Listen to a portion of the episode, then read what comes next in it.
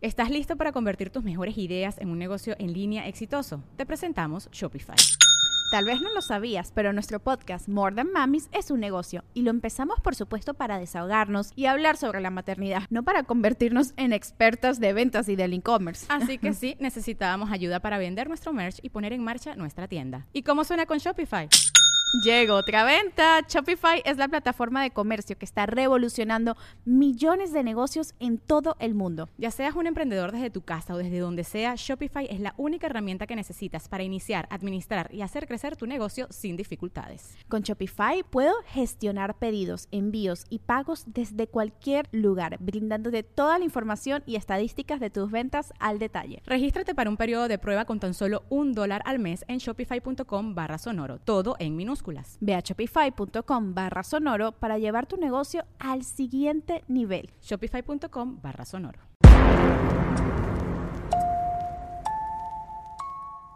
Muy buenas noches a todos, bienvenidos a un nuevo capítulo de Podcast Paranormal.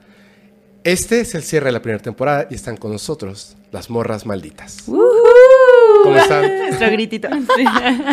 Muy contentas, bien felices de estar acá y de acompañarte a cerrar temporada, que esto es un gran paso. Felicidades, güey. Gracias, gracias. Qué Ni- chingón tu trabajo, la neta. Ni siquiera sabía que tenía que tener temporadas. sí, ajá. ¿Cómo lo decidiste? Así como de que, mm, ¿sería este el momento, momento. adecuado? Es el momento adecuado porque ya estoy cansado. O sea, no, no, me encanta, ¿no? Me encanta hacerlo, pero estoy agotado físicamente. Claro. Entonces, eh, adelanto, adelanto, adelanto.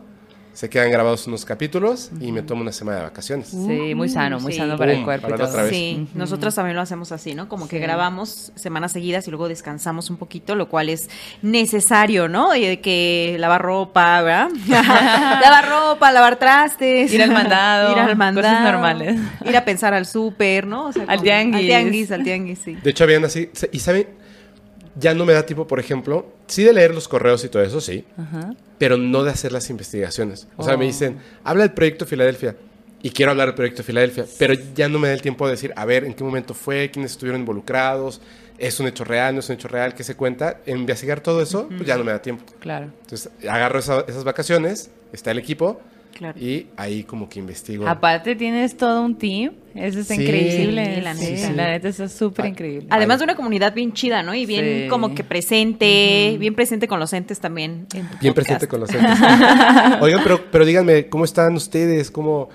Cuéntenos así de, de morras malditas. O sea, es que para mí, o sea, como, como yo ya me está hace como que mucho y fue rarísimo ahora que nos conocimos. Yo sentí como si ya nos conociéramos hace mucho tiempo. Sí, ¿no? Ajá, sí, yo Así lo también sentí sentí. igual. Sí, totalmente. Nosotros también, como que eso nos gustó. Pero bueno, Morras Malditas es este proyecto que tenemos Maldo y yo. Lo creamos hace un año en la pandemia, ¿no? Cuando las dos nos dimos cuenta de que nos, encan- eh, nos encantaba contar historias sobrenaturales. Entonces éramos esas amigas que se mandaban mensajitos de voz de, güey, cuéntame esa historia. Y ella me preguntaba, ¿tienes historias de esto? Y yo, ajá.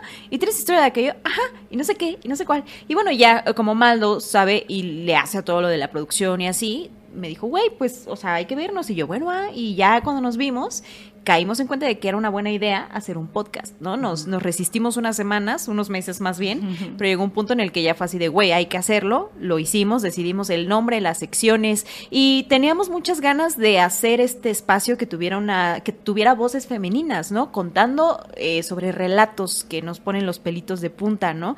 Eh, sobre esas historias que nos han contado nuestros abuelos, abuelas o de los pueblos y todo, porque pues habíamos escuchado también que pues había muchas voces masculinas contando historias y decíamos, no conocemos tantas voces femeninas, hay que ser nosotras unas voces femeninas que se sumen, ¿no? Y nos encanta, somos fans de tu contenido, del de Uriel, del de varios compas que lo hacen y dijimos, güey, hay que sumar también esta otra voz.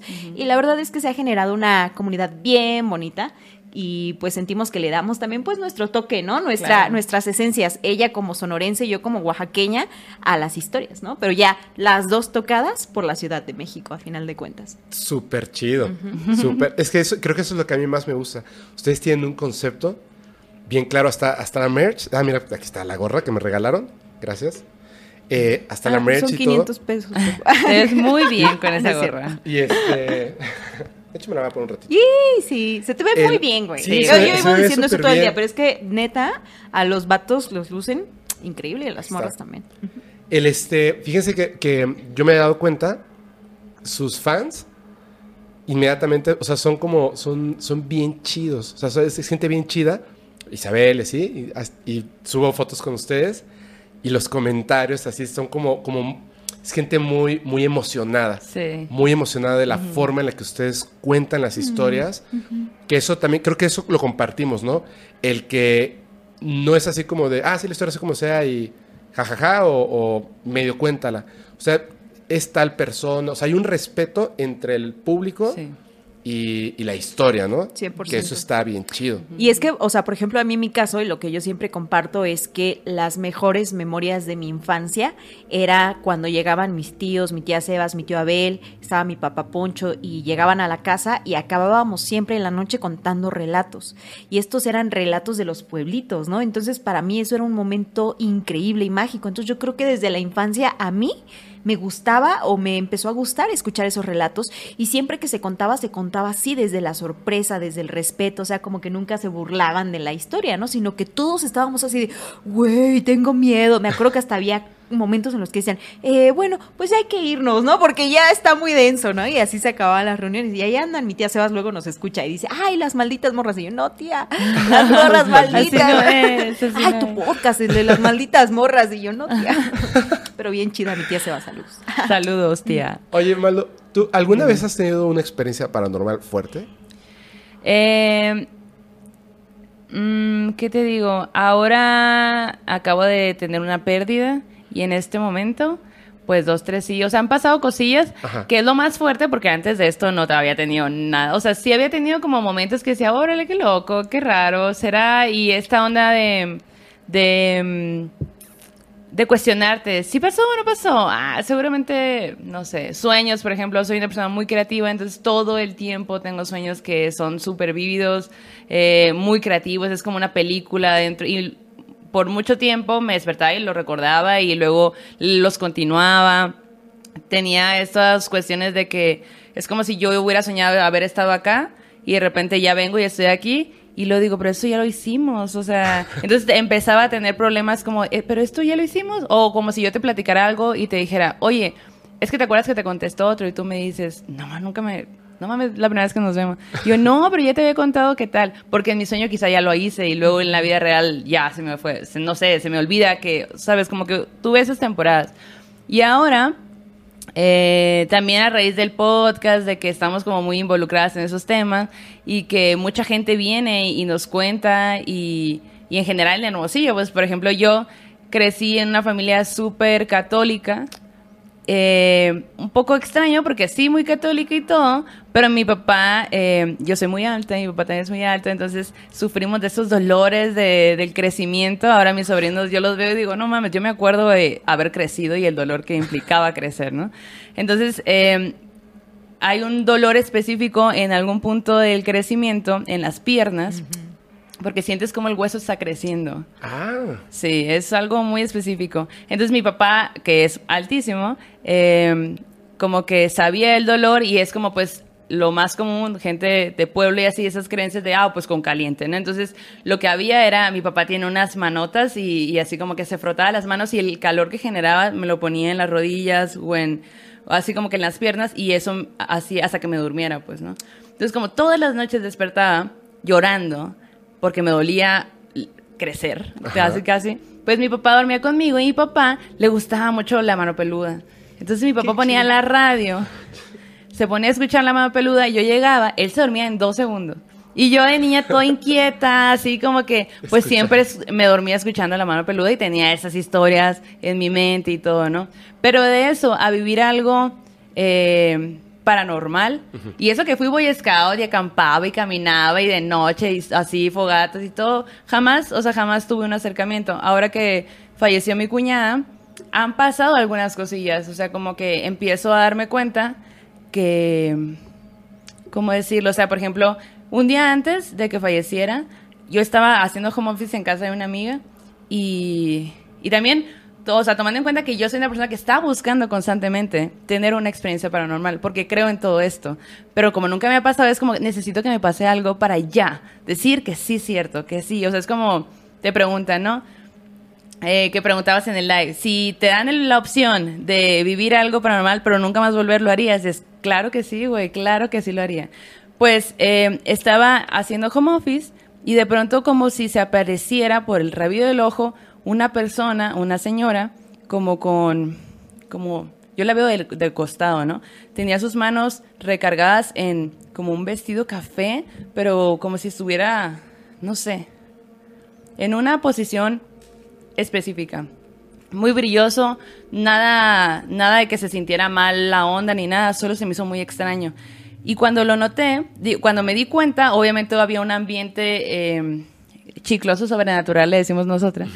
Y Que es cuando se pone pesado, denso, ¿no? Porque está pasando algo. Algo. Que a lo mejor baja la temperatura, ¿no? Como que se te tapan los oídos. Ajá, como que ajá. un silencio así, ¿no? Y estábamos escuchando música, yo, yo, yo estaba acompañada, o sea, estaba mi amiga ahí. Pero fue un momento y yo solo dije, órale, qué loco, o sea, como estoy en, ok, o sea, no sabiendo bien qué estaba pasando, pero bueno, pasando algo extraño y ella me, me cuestionó, ¿qué, qué, qué? Porque pues la gente luego piensa que, ah, yo veo un chingo de cosas y todo y ojalá, o sea, sabe, ni siquiera sé si ojalá, no sé si me gustaría, pero, o sea, me gustaría verlo, pero no sé si hay gente que dice que lo ve constantemente que, Sí. y que no está padre. Así es. Ajá, entonces como que también digo, pues no, no lo sé, no sé si voy a querer verlo todo el tiempo. Y ella me cuestionaba, me cuestionaba y yo decía, no, pues a lo mejor y, y no, a lo mejor y mm, me ondeé, a lo mejor y esto que vi no es, no era eso y a lo mejor mi cerebro, o sea, como que cosas que fui pensando. No le presté más importancia porque como que también dije, no, no, no, seguro ni el caso. Al otro día eh, fallece mi cuñada. Y me pareció muy raro, o sea, ahora que lo pienso digo, qué loco porque yo, yo siendo una persona que nunca había visto nada y realmente nunca había tenido una, una pérdida tan cercana. O sea, sí de que murieran mi mis abuelos o tíos, así, pero gente ya más adulta, eh, que a lo mejor no tenía tanta relación y pues ella era pues alguien más cercana, ¿no? Entonces como que dije, ay, o sea, muy loco. Fallece, yo me voy a Hermosillo y me quedo con mi hermano y mis sobrinos en su casa. Entonces yo estoy ahí ayudándole a mi hermano y platicando con él y todo. Y una algo bien curioso que pasó esta vez fue que tenía una semana de haber fallecido mi cuñada y ese día mi hermano dijo, oye, hoy hay que limpiar, o sea, como que acomodar el cuarto de ella, ¿no? Y dije, bueno, ok. Tenía- era, una, era jueves, ¿no? Entonces en la mañana desayunamos y no sé qué. Y, y estábamos de que, ok, vamos a ponernos a hacer. O sea, implicaba que vamos a sacar ropa, acomodar, porque pues sacaron un montón de pastillas. Ella tenía una enfermedad así durante años. Entonces, ok, hicimos eso. eh, empezamos a hacer todo eso y en eso yo voy a la cocina que está pegada al cuarto, eh, en una puerta que se abre lateral, no es que se abra como normal. Y no hace nada de ruido. Y estaba la puerta abierta. Y yo como que me estaba sirviendo café y escucho a mi hermano que dice, ¿todo bien? Y yo como que entendía que no me estaba diciendo a mí. Pero pues eh, mi hermano estaba dentro del cuarto, me asomo y mi hermano estaba viendo, en, estaba la cama, el respaldo y en el respaldo estaba puesto un eh, rosario. El rosario, estábamos en un cuarto, en ese cuarto era muy oscuro porque era un cuarto que en realidad no existía. Se hizo cuando mi cuñada enfermó y no podía subir escaleras y no sé qué y todo, es- Ok. todo ese show. Entonces había una ventanita chiquita que más que como ventana es un tragaluz, no es que se pueda abrir y entrar al aire. Y estamos hablando de que Sonora en eh, agosto, calor, o sea, no hay forma de que alguien quiera humanamente tener una ventana abierta, ¿no? No había ventana, no había eh, aire, nada, o sea, estábamos solamente él y yo. Él, cuando yo entro, veo lo que él está viendo y el rosario se está moviendo de un lado a otro. Lo veo por un segundo, volteo a ver a mi hermano y mi hermano me voltea a ver a mí de nuevo y él dice como, ¿todo bien, mi amor? O sea, como palabras hacia ella, ¿no? Se deja de mover y yo nada más me quedo de, ¿qué pedo? No manches. Y pues fue un momento de, ok, vamos a no hablar de esto, ¿sale? y seguir haciendo lo que estábamos haciendo. Pero es muy curioso porque con el resto de los días, pues mi hermano es una persona que yo, a raíz del podcast, empecé a conversar con él respecto a, a que él tiene un don de de ver duendes, de tener energías, de convivir con ellos y de que no le dé miedo cuando eh, me, me contó historias, pues, o sea, que me ha contado varias historias, él me dice, es que no les tengas miedo. No está, o sea, ellos tampoco saben qué pedo, pues, ¿no? No Pero es porque ya está acostumbrado. Él ya está acostumbrado. Sí. Pero yo me enteré después, ¿no? Ajá. Y de repente estamos en esta situación en la que es horrible lo que está pasando y, y estamos en su cuarto y es como que, ¡ay, qué loco! Y, y qué loco porque pues lo estoy viendo, ¿sabes? Claro. Estoy viendo y volteo y pues al final me encanta todo esto y creo en todo, pero también soy una persona científica, ¿sabes? Como que volteo y digo, a ver, pero ¿cómo? ¿Cuál es la, la, o sea, qué forma puedes justificar que eso esté pasando? Y no hay una forma. Y es como que digo, no, pues ya, o sea, si no hay tampoco me voy a poner a, a huevo querer meter, o sea, como que una explicación lógica, entre comillas, ¿no? Y eso es como dentro de las cosas más nuevas, porque eso es relativamente nuevo, eh, que considero sobrenatural y que digo, ok, estoy abriendo una puerta. Güey, pero esto que bien. decías de la ventana, cuéntalo, güey, de cuando eras niña, de que veías que había algo en la ventana. Pues es como un recuerdo, es un recuerdo que tengo eh, de casa de mis eh, abuelos. Mi, la familia de mi papá, los Maldonado, Ajá. vienen, eh, son yaquis. Los yaquis son una de las tantas etnias indígenas en Sonora. Y eh, yo esta información no la supe hasta no hace tanto tiempo. Porque pues no se habla tanto de eso allá. Allá no es como una, mm, digamos como que te enorgullezca, pues, ¿no? Mi papá no creció diciendo, soy Jackie, porque no, no fue así. O sea, simplemente, ya, somos sonorenses, hermosillenses y aquí estamos. Y es lo que hay que hacer, ¿no? Con el tiempo me fui dando cuenta que mi abuelo es sangre Jackie Jackie. Mi, mi abuelo se casó con, pues, mi, mi abuela Remedios, que ya no lo era. Y pues la sangre se mezcla, ¿no? Entonces, mi, mi papá Bien, pues viene de un papá que es, es Jackie, que es mi abuelo, entonces por lo tanto yo también tengo esa sangre. Y con, pero pues bueno, en la casa de mi abuela es una casa muy grande, mucho árbol, le encanta, o sea, mis abuelos, a todos, a los dos, o sea, a las dos familias, siempre las plantas ha sido como las plantas, un tema súper específico. Mi papá es muy bueno con las, con las árboles, mi mamá es muy buena con las plantas en general. Es como una buena... O sea, mi casa en Hermosillo, que estamos hablando que es un desierto, es una esquina verde en Hermosillo. Y eso es algo muy raro. Eh, entonces yo recuerdo mucho en la casa de mi abuela que mm, había una sensación. No sé decirte tampoco que piense mucho en ello, pero pues había una sensación y en- específicamente en el cuarto de mi abuela había una ventana que era toda la pared. Ok. Toda la pared era como, trans- sí, pues ventana. Sí. Veías así árboles atrás, ¿no? Porque era el patio, era muy grande. Y, y siempre estaba como con esta, eh, no es persiana, es como eh, cortina transparentita y luego de esas que se cierran, ¿no? Como que se vuelve más oscuro, pero nunca ves del, del todo a menos que abras, ¿no? Y yo siempre tenía mucho miedo de, de abrir esas ventanas porque estaba convencida de que si lo hacía iba a estar viéndome alguien. Y crecí teniendo, nunca lo hice, yo no tengo un recuerdo de yo haber abierto esas ventanas, nunca, jamás. Y cuando, bueno, y, pues ya, bueno, crezco, estoy en mi, cuarto, en mi casa, con mis papás y todo, y siempre esta sensación de que si ves en la noche, eh, o de eh, cualquier, o sea, como que yo tengo un pedo, como que siento que es las ventanas en la oscuridad, abrirlas, solo, yo vi cosas así solo porque sí, me causa que siento que en algún momento va a estar riendo alguien y digo, no, ah, ayuda, no, mejor no lo hago. Y así, ¿cómo ves? Es que me. Yo, cuando cuentan las historias, de verdad en mi cabeza yo estoy viendo todo eso Sí. y me dio mucho miedo en la ventana. O sea, Es que, ¿verdad que está creepy? Sí, está creepy. Y, y O sea, que todos algo recuerdos, sí, porque aparte, sí, o sea, yo sí recuerdo, sí tengo un, un recuerdo muy vivido de pasar gran parte de mi crecimiento siempre sintiendo que alguien me está viendo. Después me puse a leer de que, ay, a lo mejor tengo delirios de no sé qué, la, la, la, ¿no? y pues le doy un poco de, de que a lo mejor sí, pues no sé, pero si eres niño y no sabes nada de eso, porque ¿de dónde viene? Pues, ¿sabes?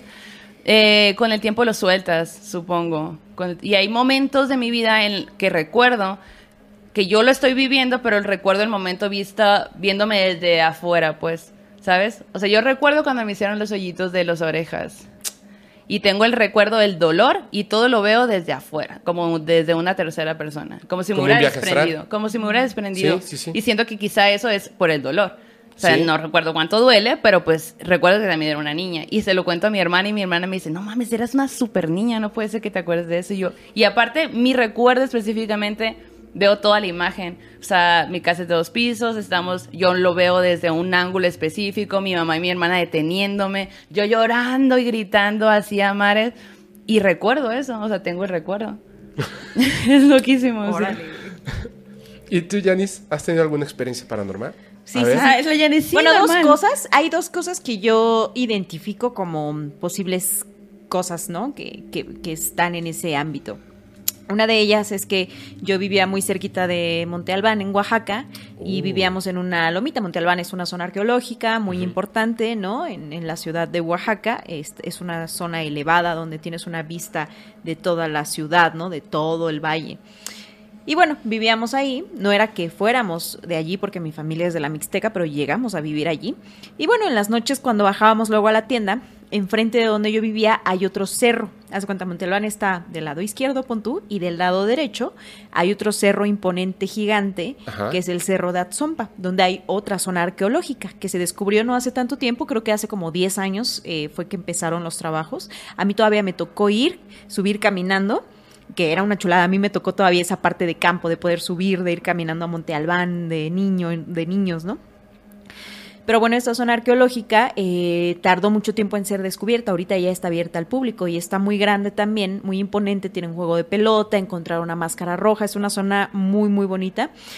La zona arqueológica de Atzompa. Y bueno, cuando salía yo de mi casa e iba hacia la tienda que estaba, yo vivía en una, en una loma, bajaba para ir a la, a la tienda y cuando iba bajando siempre o muchas noches veíamos como en la punta de ese cerro, el de Atzompa, Ajá. este, había bolas de fuego que estaban ahí en la punta del cerro, ¿no? Moviéndose y luego las veías por acá, luego por acá, luego por acá y así como que, ¿Se mueven raro? eh, como que no, o Como si sea, estuvieran flotando nada más así. Ajá, o se veían ahí en el cerro, o sea, en realidad como que se veían bolitas, ¿no? Como grandes. Y como que nos asomábamos y nos quedábamos viendo que estaban allí, ¿no? Y ya luego así como, bueno, ya hay que meternos, ¿no? Y así, ¿no? O ve rápido a la tienda y regresas, que no sé qué, pero ahí las veíamos, tampoco hacíamos como que tanto, nos cuestionábamos tanto, ¿no? Muchos años después, cuando yo, bueno, años después más bien, cuando yo estoy un poquito más grande, subo a la punta de ese cerro que veía yo de noche donde estaban las bolas con un, con un compa eh, y todavía no estaba descubierta esa zona arqueológica, pero ya estaba muy saqueada, ¿no? El caso es que llegamos a la punta y cuando llegamos a la punta pues había muchas partes planitas y en esas partes me acuerdo que había gallinas muertas, había círculos como de sal, como que era un lugar en donde se hacían rituales, Órale. ¿no? Ajá, entonces como que a mí me impactó mucho y un poco dije, ah, claro, o sea, como que a lo mejor por eso nosotros veíamos que había como bolas de fuego, ¿no? Venían a hacer trabajos o a lo mejor eran brujas, ¿no? O sea, como que eso, ¿no? Esa es una. Muy chido, muy impactante. Muy padre crecer ahí donde creció la.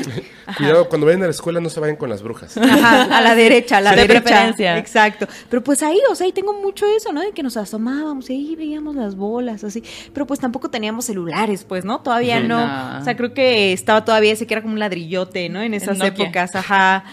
Este, y bueno. Luego, hace unos 10 años, ah, no, hace como- menos, como 8 años, 7 años, 7 años, murió mi mamá. Entonces, eh, cuando ella muere, yo me acuerdo que, eh, bueno, le hicieron dos funerales, uno en la ciudad de Oaxaca, con la familia de Oaxaca, y otro en el pueblo donde ella vivió los últimos 20 años de su vida, ¿no? Y donde descansa.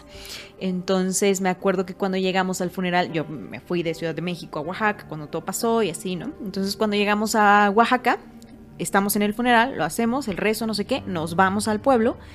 Y en el pueblo hacen dos rezos, uno en la iglesia del pueblito y otro en la casa, ¿no? En una casita, a- previo al panteón, ¿no? Entonces llegamos a la iglesia, hacemos el rezo y yo estaba súper cansada, güey. O sea, traía un cansancio inexplicable, porque tampoco es... Bueno, inexplicable y sí, ¿no? Porque tampoco es como que hubiera hecho mil cosas. O sea, como que yo en realidad cuando me enteré me fui en chinga y al otro día ya estábamos en el pueblo, pero yo estaba sumamente agotada. Me acuerdo de eso, ¿no? Llegamos, entramos a la iglesia, va la gente del pueblo, un poco de familia que se había ido con nosotros al pueblo también. Este, y en los rezos yo me siento en la fila de hasta adelante, junto al féretro, y estoy sentada, están rezando y de pronto me empiezo a quedar dormida, así como, como que me, o sea, así, ¿no? Sentada. Y yo estaba consciente de que me estaba quedando dormida, pero seguía escuchando los rezos en la iglesia. Y de pronto cuando caigo en el sueño, escucho como que cuando ya me estoy a punto de quedar dormida más bien, cuando estoy entrando a, ¿sabes? Escucho que hay el doble de gente en la iglesia. Y yo decía, ¿en qué momento llegó toda esta gente? Y no podía abrir los ojos porque ya me estaba quedando dormida. Pero esa otra gente que estaba allá dentro de la iglesia como que murmuraba cositas. Como de que, ay, sí es ella, sí, sí es ella, no sé qué, este, es Tomasa, no sé qué, no sé cuál, no sé qué. Y como que de pronto abro los ojos, como que me da el así de que, uy, güey, como O sea, cuando como te vas a caer. patadita, ¿no? Ajá. Ajá. Volteo y no. O sea, hay, pon tú, 100 personas en la iglesia y seguían las 100 personas en la iglesia. Entonces, como que otra vez yo sigo, como que me saqué un poquito de onda, pero dije, claro, pues me estoy quedando dormida, pues estoy cansada. Me vuelvo a quedar medio dormida y me vuelve a pasar, güey.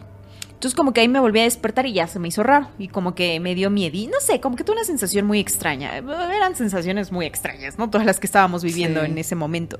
De ahí acaba la misa, nos vamos a la casa y hacemos un nuevo rezo en la casa. Este, y yo igual me siento y me vuelvo a quedar dormida, güey. Manches. O sea, como que era, no sé por qué, había algo que me estaba durmiendo y durmiendo y durmiendo. O sea, como que muy raro, güey. Y entonces cuando me vuelvo a quedar dormida en la casa, otra vez había mucha más gente, ajá, como que eh, tenían muchas conversaciones así, yo escuchaba entre el bullicio cositas como que decían que sí, sí es ella, o que si ella estaba allí, o así como refiriéndose a ella, ¿no? Entonces, pues ya, yo no comenté nada en ese momento, o sea, en realidad no tenía cabeza, ¿no? O sea, como que para mí fue como una experiencia que pasó en ese momento y ya, ¿no? Este, la enterramos y todo, y tiempo después, como que me puse a pensar en eso, me acordé y como que dije, güey, ¿qué habrá sido eso que pasó, no? Y como que la forma en la que lo entendí y lo siento hasta ahora es como que había dos mundos coincidiendo en ese momento, ¿no? Quienes la estábamos despidiendo y quienes la estaban recibiendo. Sí, así es. Entonces como que yo en el momento de quedarme dormida sentí que por unos segundos tenía acceso a esas dos posibilidades al mismo tiempo, ¿no? Y, y los que despedíamos a mi mamá y los que la recibían. Y por eso había gente que decía, "Ah, es ella, es ella, ah, sí, no sé qué, no sé cuál. Pero no te daba miedo. No, no, nunca me dio, o sea, más bien me dio miedito como que ya cuando me desperté la segunda vez de que dijo, uy, ¿qué, es eso? Ajá, pero en realidad... Miedo a no saber qué está pasando. Ajá, ¿no? pero nunca pensé, esto es algo sobrenatural, Sí, claro. ¿no? O sea, como que nunca, nunca, nunca. Y así. Pero pues esa es una como de las experiencias más locochonas. También siento Sí. que cuando estás viviendo un tipo de experiencia así, en ese momento muchas veces no, no piensas que es algo sobrenatural. Así es. Quizá porque también te cuesta analizarlo. O sea, ahora que yo estoy teniendo como algunas experiencias, no pienso en eso. Cuando conforme va pasando el tiempo digo, ah, la neta, oh, ¿qué? Es- O sea, como que lo... Te llega Sí. después, no sé. De hecho, eh, voy a hacer un comentario de lo que grabamos. Gracias, me invitaron a, a grabar un capítulo de Morras Malditas y hablamos algo de duendes. Y todas las personas que dicen que es que nadie como que lo afirma, ¿no? Digo, yo como que lo afirmé, pero también es como quiero creer que es eso, porque es raro. Es a veces son detallitos tan pequeños que tú siempre tu mente siempre está tratando de no. Sí. Seguro, seguro eh, limpiaste todo y no te diste cuenta de que estaba ahí. O lo que les contaba de las llaves dentro del congelador. Sí, sí, sí. Como que todavía, o sea, es así de no. Quizá yo sonámbulo en la noche las vine y las puse aquí y cerré. Pero no están frías, o sea que las acaban de poner. Quizá no me di cuenta y yo iba a sacar un hielo. O sea, te empiezas a automentir. Claro.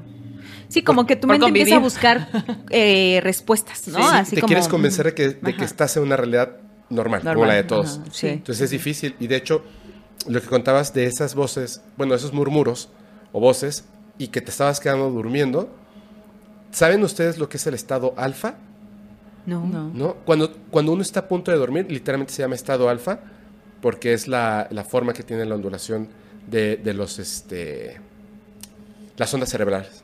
Entonces, cuando uno está a punto de dormir, entra a punto, no dormido. Cuando duermes, ya es otro. Pero cuando estás a punto de dormir, entras a, a uno que se llama estado alfa. De hecho, te pueden poner electrodos y lo miden. Ah, ya estás ahí. No estás dormido, no, aún no te quedas dormida, pero no estás despierta. ¿Me entiendes? ¿Qué pasa? Que dice eh, los parapsicólogos que en ese punto es donde puedes escuchar esas cosas. Órale. Es como, es como un, un hack de, lo, de nuestro cerebro, porque es como que estuviera preparado para no dejarnos ver, escuchar o sentir ese otro mundo. Por eso las personas que hacen viajes astrales tienen que aprender a que su cuerpo no haga la patadita.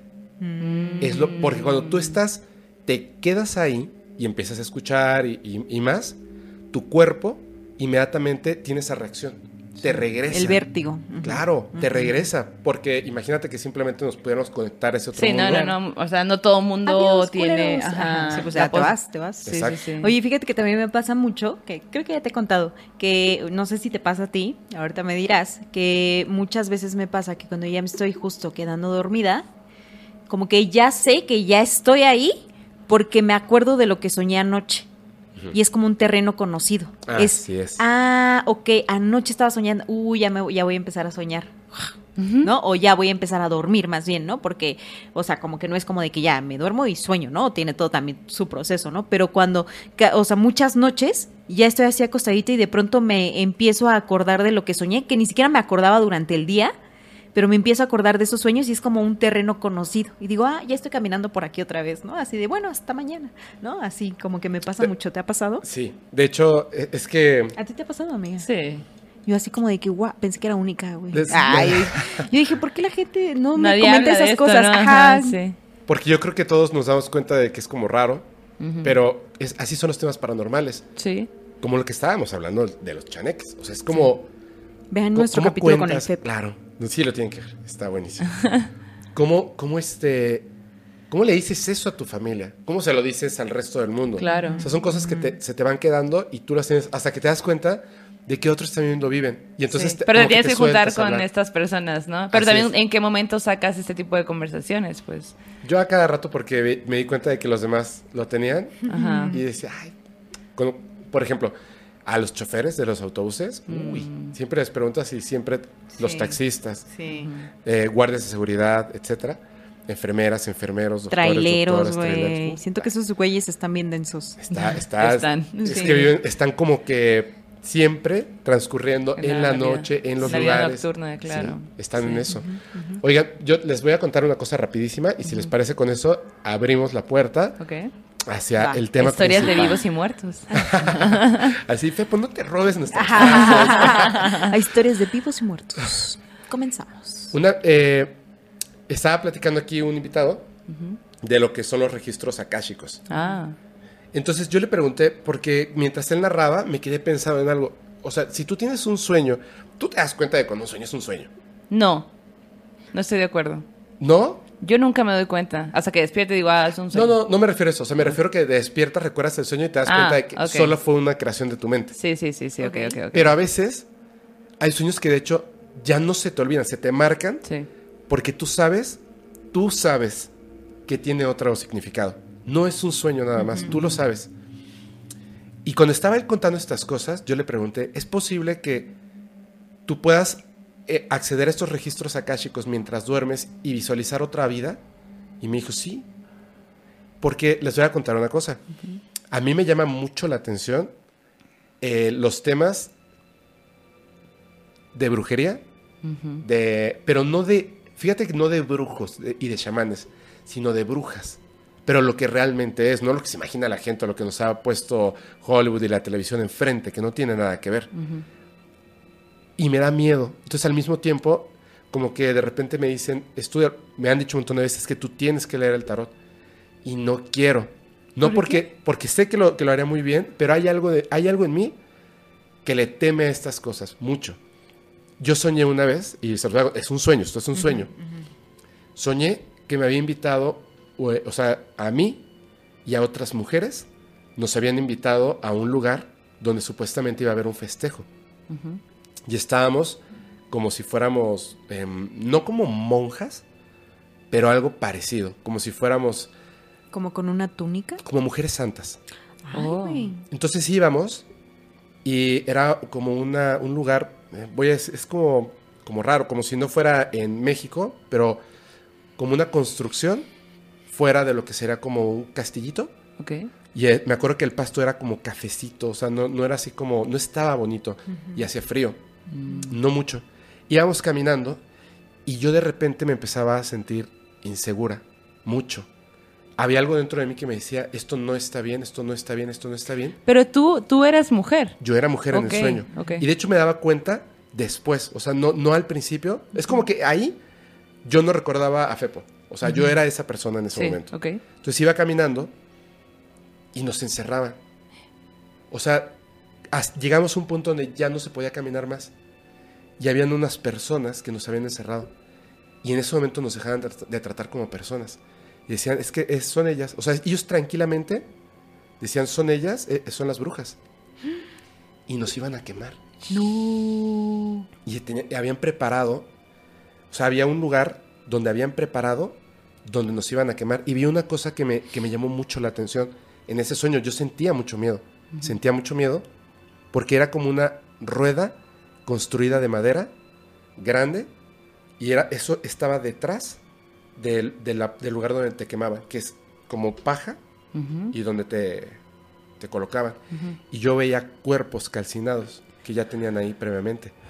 Y yo sentía horrible, horrible, horrible, horrible, porque una de las personas de estas, o sea, recuerden que éramos tres mujeres, dos, y, y yo que iba hasta adelante, una de estas mujeres era la que nos había señalado y nos había llevado a ese lugar. Y yo por dentro, que sabía que me iban a quemar, o sea, que ya, o sea, era, ya no, no, no huyes, no gritas, no nada, o sea, ya no puedes hacer nada. Yo por dentro, como que veía a esta persona y decía, pero, o sea, pero tú te vas a acordar de esto. La estabas maldiciendo, esto". pues. Sí, porque sí éramos brujas.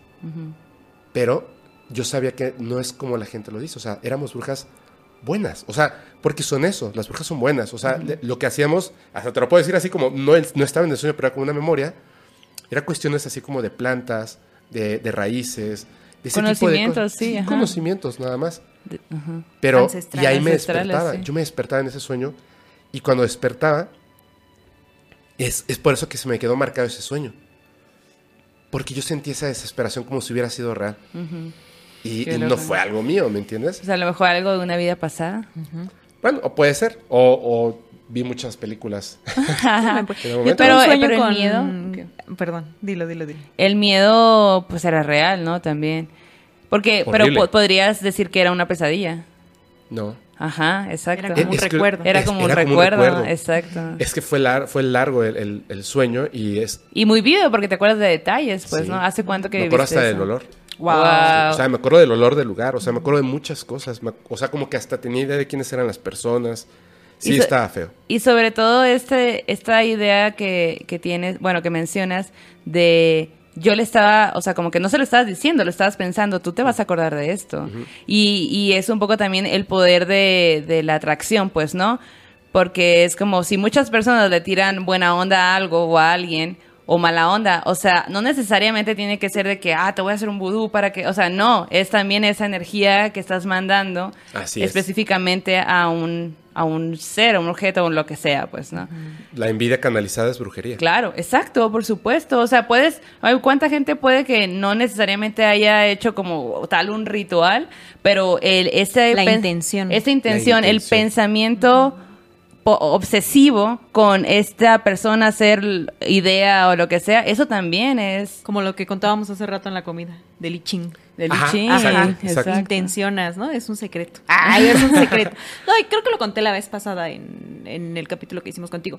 Pero bueno, quería, antes de que pase, si continuemos, quería contarte que hace unos meses tuve un sueño en el que Maldo y yo Ah, sí, éramos amigas, pero no éramos como somos ahorita, éramos distintas y no vivíamos aquí, sino que éramos como, pon tú, no sé, estábamos como en una tierra en la que había como que castillos de piedra, ¿no? Ese era mi sueño, ¿no? Como antiguos, ¿no? Y me acuerdo que Maldo y yo éramos amigas y nos veíamos a escondidas para leer y escribir. Ay, Entonces me acuerdo chingón. que esa era nuestra rebeldía de ese tiempo y así como que teníamos muchas clavecitas, ¿no? Y había como unas casitas de madera chiquitas donde subíamos y nos metíamos y estábamos escribiendo y me acuerdo que teníamos estas hojas como que de muy rústicas, ¿no? En donde estábamos como con plu- como con una pluma de esas de De punta. tintero, Ajá, de ajá. Así como que ensayando y escribiendo y leyendo libros gordos, viejos, ¿no? Que ni me acuerdo que leíamos. Uy, Pero era un sueño volver loco, güey, sí. qué- qué Continuará, leyendo. ¿qué estamos leyendo? Ajá, era el chismógrafo de esa época. conocimiento, ¿no? la TV. Notas, ¿no? Es cierto, pero bueno, esto- era un sueño muy curioso, ¿no? Y como que me dio mucha, mm, no sé, me dio una sensación muy loca porque digo, güey, qué loco, qué tal que sí fuimos amigas en otra vida, ¿no? Y ahora nos encontramos y dijimos, "Ay, hay que hacer un podcast. Evol- Pero bueno. Esa fue la evolución. Ajá, Esa sí, es la pasamos de la TV Pues Notas tiene mucho sentido, podcast. ¿eh? Pues es Pero, ajá. y que nosotros sabíamos que eso eh, no estaba permitido y que íbamos contra eso al final, ¿no? Y en realidad lo único que había detrás era nuestra curiosidad por ver qué había en esos libros, ¿no? Y que podíamos hacer letras y así esa era la maravilla, güey. Es, es que la gente no se acuerda, pero es que es literal la generación pasada que tantas cosas que no se le permitían a, a las mujeres y hacia, hacia atrás, puta, peor. O sea, era, en esta peor. generación también hay gente Claro. que... Ajá. Muchísimo. Como el aborto, ¿no? Que no se les está permitiendo. Porque está muy cercano. Está tan cercano que no nos damos cuenta. No nos damos cuenta de nuestros errores hasta con el tiempo. Claro. Sí. De hecho, yo, yo le- les, bueno, les comentaba ayer y lo comento, lo comento abiertamente, no creo que tenga nada de malo. Eh, un- hubo un tiempo en que yo salí con una chica y yo en mi mente, así de, yo, o sea, terminamos y yo, yo siempre fui bueno, fui buena onda, etcétera, etcétera.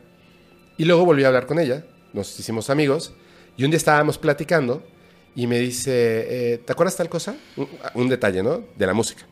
Y yo le dije, sí, este, ay, yo te apoyé bastante para que hicieras cosas y debieras de continuar así, fiera- así con fiereza. Y me dice, es que no necesito de tu ayuda. Y yo me quedé así y dije, claro, porque ya lo tenemos dentro.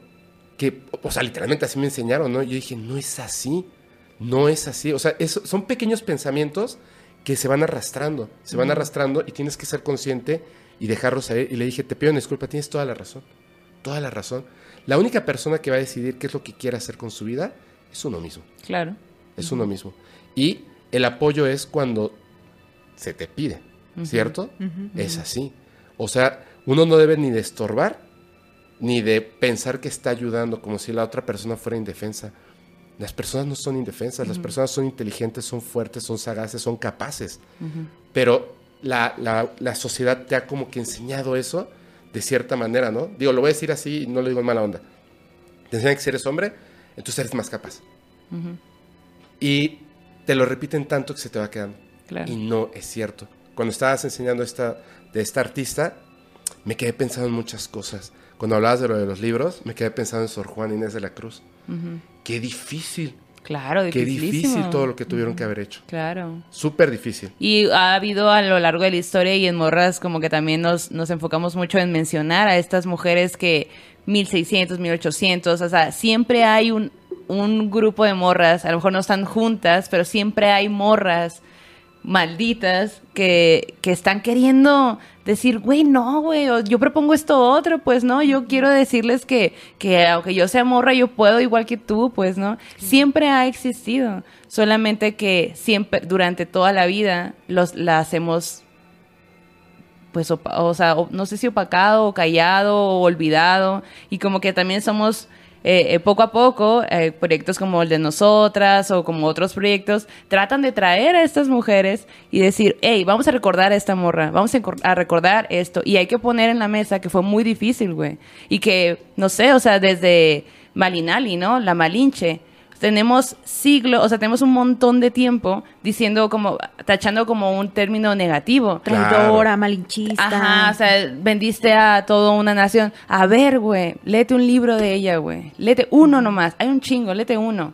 Para que entiendas cómo estuvo el pedo. Y luego hablamos, güey. Y dejas de decir, o sea, y dejas de nombrarla de esa forma, porque ni siquiera por ahí era el nombre, pues, Así ¿no? es. Entonces, eh, son ese tipo de cosas que ya hacemos, como bien dices tú, que es más por costumbre.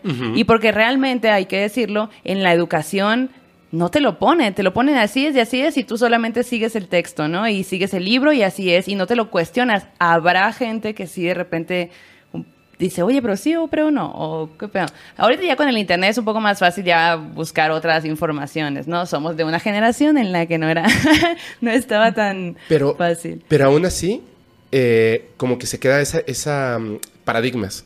Es eso. Se quedan esos paradigmas en la sociedad. Por ejemplo, yo, como les digo, a mí me, me, me gustan mucho estos temas y me dan mucha curiosidad todos los que tienen que ver con la brujería. Yo le pregunto muchas veces a, a mi amiga Isabel, le pregunto a mi madre acerca de esto y siempre las respuestas son, son un poquito como, como que no me llenan del todo. Entonces yo tengo algunas, o sea, por eso les dije, vamos a hablar de este tema de brujería, porque me interesa saber algunas cosas. Siento que es la brujería en parte, ojo, no estoy hablando de la brujería como algo malo, o sea, es como, es como un conocimiento oculto. Sí. Es un conocimiento que se tiene que mantener oculto y solamente lo estamos como compartiendo entre ciertas personas, Ajá. ¿cierto? Sí. Es como, como un hackeo de la realidad donde por medio de ciertos conocimientos podemos hacer ciertas cosas y no, no simplemente podemos decirlo así abiertamente al mundo. Claro, porque también siento que hay eh, cosas que, que, por ejemplo, se leen y, o bueno, ni siquiera, ni siquiera eso. Siento que hay cosas que simplemente se saben, pues, ¿no? Habíamos tenido esta conversación, Jenny y yo, de que, güey, eh, somos morras, güey, tenemos esta posibilidad de crear vida. O sea, no hay vatos que, o sea, no, no hay forma de que, incluso nosotras que no lo, nunca lo hemos vivido, pues no sabemos cómo se siente esto, pues, ¿no?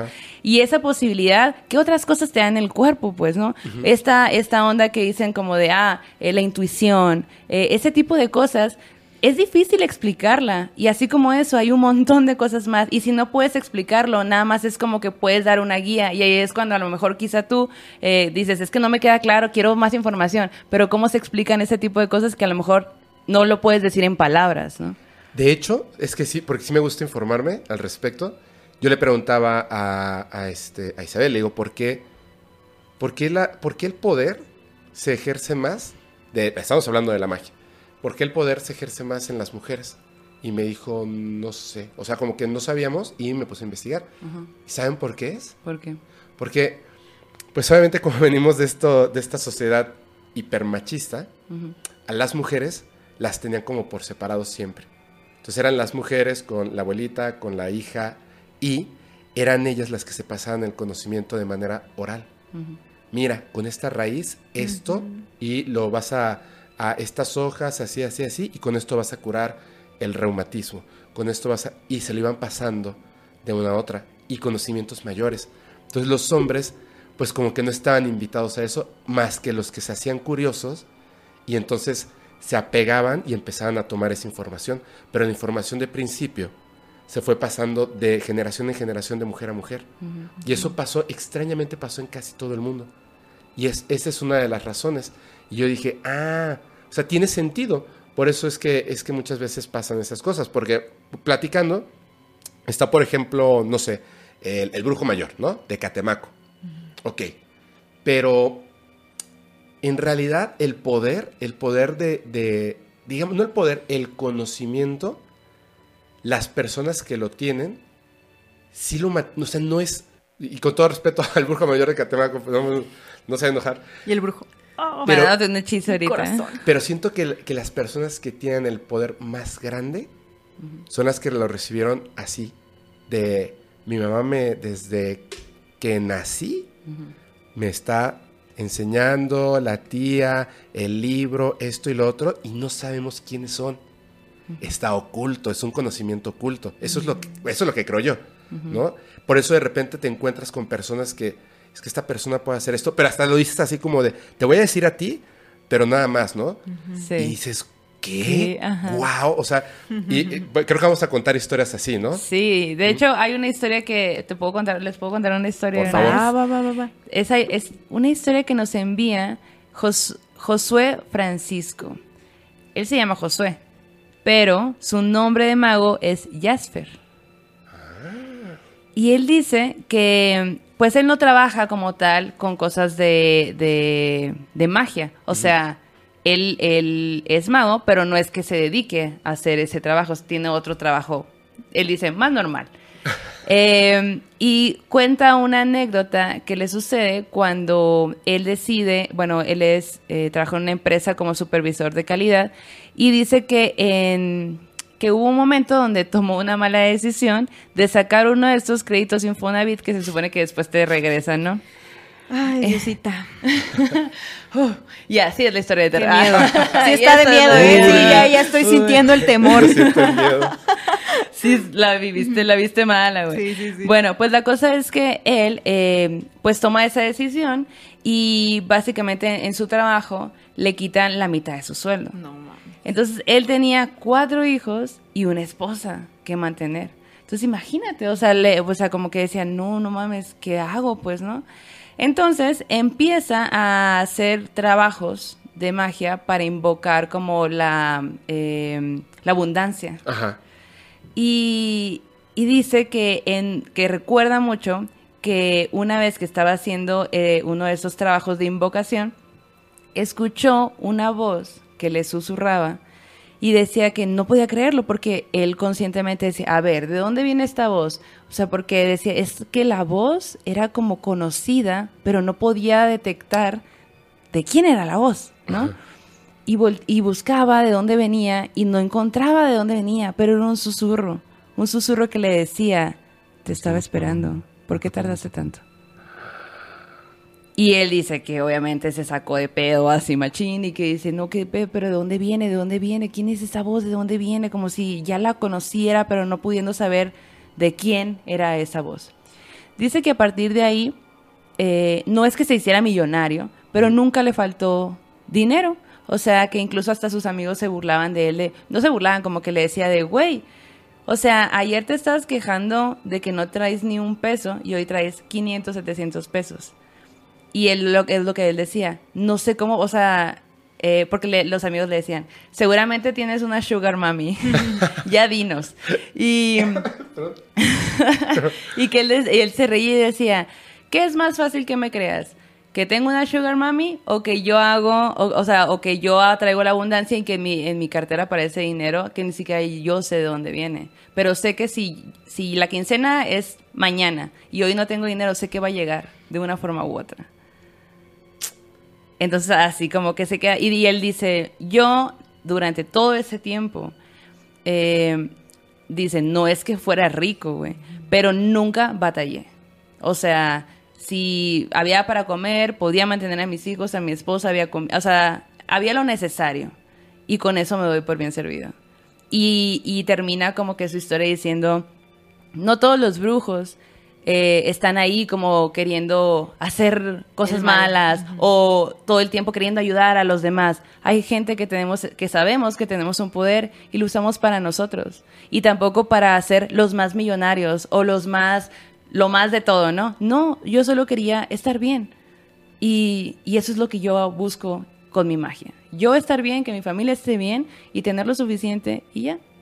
Qué chido. Qué chilo, ¿no? Está, está bueno, ¿eh? Sí, está buenísimo. me gusta. Y me, encantó su respuesta hacia, hacia la gente, ¿no? Así de, bueno, si tú quieres creer que tengo una sugar mami, pues, sí. pues, es- tú crees o no, y ya. Exacto, totalmente. Oye, ¿a ti te, te han hecho algún trabajo alguna vez? Sí, ¿Cuál? horrible. Te- ¿Cómo te zafaste de él? ¿Cómo te enteraste? Eh, ay, es que siento que este es una mujer con la que yo tuve una, una no tuve una relación, estuve a punto de tener una relación, pero no tuve una relación. Y yo me di cuenta, o sea, había algo que me decía, ten cuidado, ¿no? Entonces, este, justo cuando iba a empezar el, el podcast, o ya había empezado, sí, ya había empezado. O sea, los, uno de los primeros tres capítulos fue y entonces en mi casa estaba ahí y me dijo, te traje un regalo. Y era una carta. Entonces, pues yo así como que le dije, ah, ok, o sea, déjame leer. Me dijo, no, no, no, es un regalo. O sea, no, no es para que la leas, es un regalo. Y la puso en una, tengo como una repisita, como encima de donde están los invitados. Y la dejó ahí. Y a mí se me olvidó. Ahí pongo algunas cosillas. No se ve en cámara, pero ahí estaba.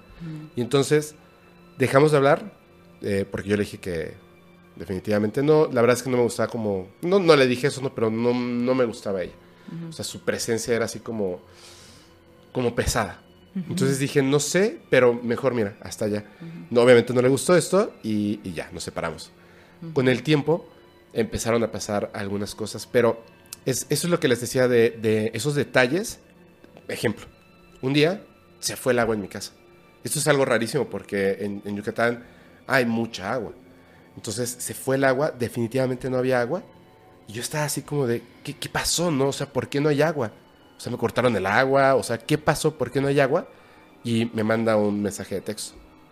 Y decía, agua. Solo eso, agua.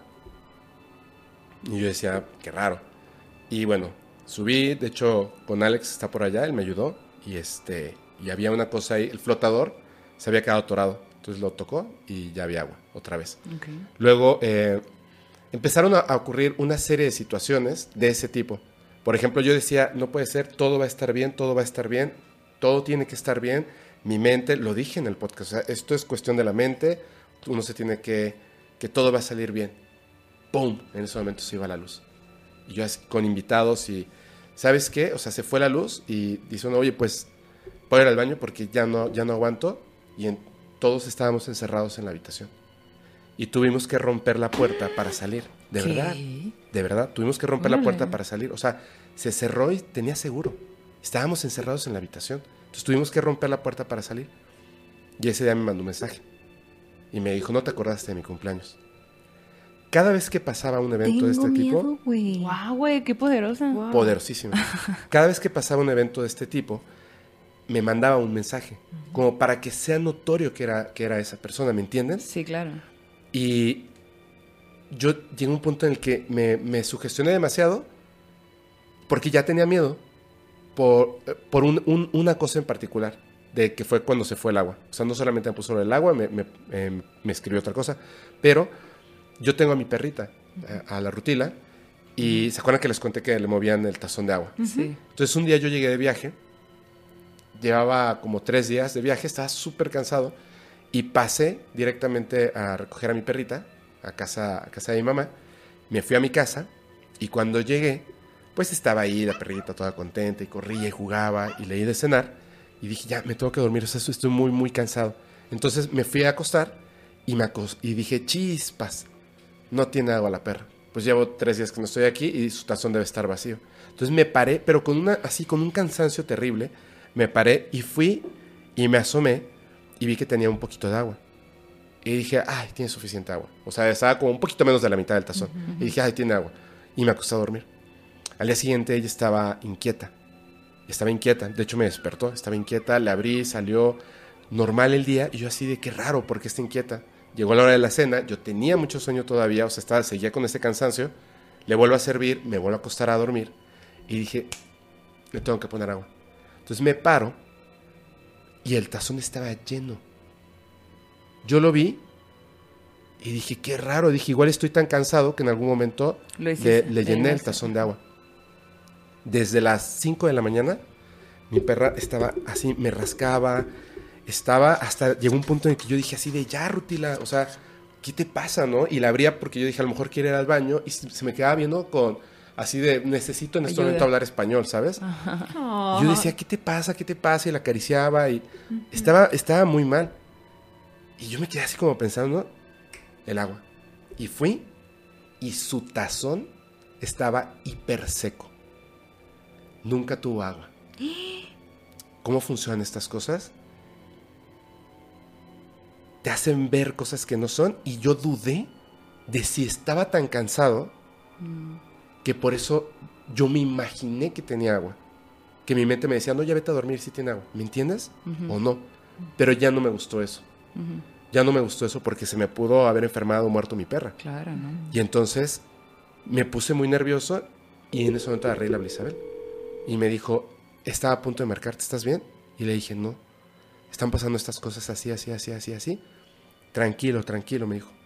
No, es que no puede ser, bla, bla. bla". Claramente, en- o sea, llega la gente y se sienta y, y se ponen intranquilos. O sea, fue una persona que dice que, que ve fantasmas y estaba todo muy bien afuera de mi casa y cuando entró y grabamos, yo lo noté que estaba intranquilo y apenas terminamos se fue. O sea, se fue así de mi casa. Yo le dije, bro, ¿estás bien? Sí, ya me tengo que ir, ya me tengo que ir, ya me tengo que ir. O sea, y le digo, lo noto claramente que, que- que está pasando algo. Y le digo, no quiero, no quiero señalar a una persona, pero cada vez que pasa algo, esta persona me manda mensaje. Y me dijo, mira, vas a hacer esto y esto y esto y esto y esto y esto. Y yo le dije, ¿en serio? Me dijo, Isabel no. te dijo eso. Ajá.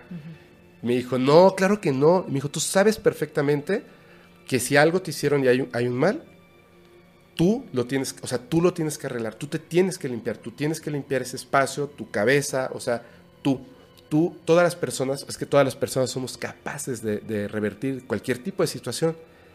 Pero yo sí me sentía un poquito nervioso.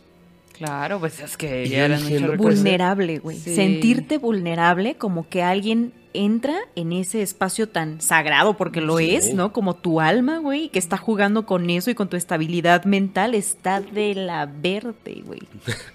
De hecho, yo me sentí como, como raro así, decía, ¿qué está pasando? ¿Qué está pasando? Pasaron por mi cabeza miles de cosas, ¿no?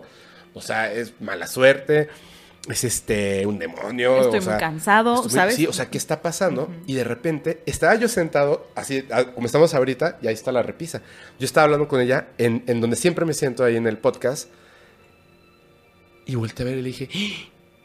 Isabel, esta persona me dejó una carta y me dijo que no la tocara. Y me dijo, ¿qué?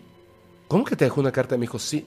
Le dije, sí. De- o sea, la última vez que yo la vi, me entregó una carta que me dijo que era un regalo para mí y lo puso en un lugar alto y me dijo que no lo tocara. Y me dijo, no manches, Fepo, ¿cómo es posible? me dice, no la vayas a tocar, o sea, ponte una bolsa, bla, bla, bla, vas a hacer esto y esto y esto y esto y eso. Pero, como que yo dije, no, mejor no, mejor le voy a pedir ayuda a personas con las que yo tengo mucha confianza. Ya lo puedo decir, las personas que fueron a limpiar la casa es eh, mi prima Lulu y eh, mi madre. O sea, yo les pedí y este dije, bueno, o sea, me dijeron te tienes que salir de la casa, sacamos a Rutila, eh, hicieron todo ese rollo y me fui, yo me fui, porque de hecho tenía mucho trabajo, entonces llegaron y después yo me fui y cuando regresé, cuando me dijeron ya está todo bien, este, me dijeron, oye, ¿qué es eso que está ahí? Y yo le dije, eso es, eso es lo que, lo que tiene la, brujería. Me dijeron, no, es que, ¿sabes qué? Mm, hay que hacer algo, pero no lo debes de tocar. ¿Qué era? La, La carta. carta. Ah, ok, la carta, la carta. Y hay más que había cositas, otra ¿eh? cosa, Hay- o sí, sea, hay más como- cositas. Hay un gatito, hay un, hay un Ah, cubito, o sea, hay varias cosas, pero... Pero, tú no es les eso. habías dicho, está la No, carta yo ahí, no tú les nada había más les dicho. dijiste que fueran a hacer la limpia. Solo la limpia. Entonces me dijeron, ¿qué es eso, no? Y yo así de, ay, es que eso es, creo que es lo que me pusieron de echar en la brujería. Entonces, eh, se fueron y me dijeron que, yo dije, hoy me dijeron Isabel que, que esto y esto y esto y esto. Y me dijeron, sí, eso es, pero ten mucho cuidado. Y lo sacas de la casa, no lo tires a la basura dentro de tu casa, o sea, tiene que estar por fuera, bla, bla, bla. ¿no? ¿Qué había que hacer? ¿Quemar? No. ¿Qué había que hacer? Eh, lo tienes que agarrar, pero o con una bolsa o algo para no tocarlo directamente, no sé por qué. Y en un, digamos, como en un vasito frasquito, así que tenga tapa, sal de mar, lo pones entre la sal del mar, lo llenas de sal de mar, lo cierras y eso va para afuera y que se lo lleven. A la Lejos. Sí, lejos, lejos ya. Lejos, Pues ok. eso ya no, no le va a hacer daño a nadie más, ¿no? Pero que no esté cerca de ti. Y entonces yo, de verdad, hasta yo dije, ay, se siente como bien limpio el lugar. Y se me olvidó. Y entonces yo empecé otra vez a grabar, todo súper bien. Pasó tanto tiempo que yo hasta así de, ¿verdad que se siente así como bien limpio el lugar? Le decía a las personas, sí, oye, como buena vibra y todo. Entonces iba a ir a grabar eh, una amiga, Eli, Eli Monserrat, iba a ir a grabar. Y antes de que ella llegara, yo dije, uy, voy a barrer y sacudir y dejar así como limpiecito, ¿no? Y empecé, o sea, empecé a hacer mi quehacer y vi la carta y dije, no, esto ya está limpio. Y la agarré con la mano, la hice bolita, la tiré a la basura. Llega Eli Montserrat y ¡pum! vuelve a pasar. Un desmadre. Vuelven a pasar cosas durante la grabación. Todavía me acuerdo que, que yo dije así de, fue mi culpa. fue mi, si me están diciendo que no, y yo ahí voy, o sea, porque ya te sientes seguro. Y yo dije, chin, otra vez. Y le hablé a mi madre, bla, bla, bla. Después fui a, a que me leyera las cartas. Isabel me regañó por haber hecho eso. Y este, y por eso ahora tengo lo que les enseñé. Ah. Ok, Así ok. Yo pensé que habías tirado ya la carta cuando echaste el botecito y a la No, me así. explicando cómo era ¿Cómo- para... cómo debe pero ser? Él nunca lo lo hizo, se le olvidó, pues. Una Lisa así. A la brujería No hay que tomarle... Hay que tomarla con seriedad, no inventes de que se me Es que olvidó. yo no lo Eso tomo- te es pasa que yo por no despistado, la verdad. Me pasa porque, porque lo que les comentaba en un principio, aún así yo quiero pensar que no es cierto. Ok. Eso es. ¿Y ya no Claro. te buscó? No, Mm. ya no, Güey, ya qué no. cabrón. Así. De hecho, imagínense, ¿saben qué hice? Después de todo esto, después de, de- de lo que me dieron, y después de, digamos, ya, ya, ya, o sea, yo ya sabía que estaba la, la limpieza, me dijo, este, ¿quién me dijo? Mi madre. Me dijo, nunca te vas a, a desligar de esta persona hasta que te desligues de la persona. Yo, ¿a qué te refieres? Me dijo, en tu celular tienes su número, ¿verdad? Sí. Desde ahí. Tienes que cortar así todo. Ah, perfecto. Tit, tit, eliminar. Cero Sí, fotos con él, cero. O sea, des- desligar totalmente de tu vida. Y no me volvió a hablar. Ya, ahí está. Por eso mm, me queda así, porque siempre había como tratado de, de no decir quién era. Yo había dicho una persona que, que estuvo aquí en el podcast paranormal y la gente pensaba, pe- pensaron que era Isabel, pensaron que era Angie, pensaron que. Las era conjeturas, Ale. luego, luego. Sí, y yo dije, no, cuando de repente me dijeron, oye, me preguntó Terca, y me dijo, ¿quién es?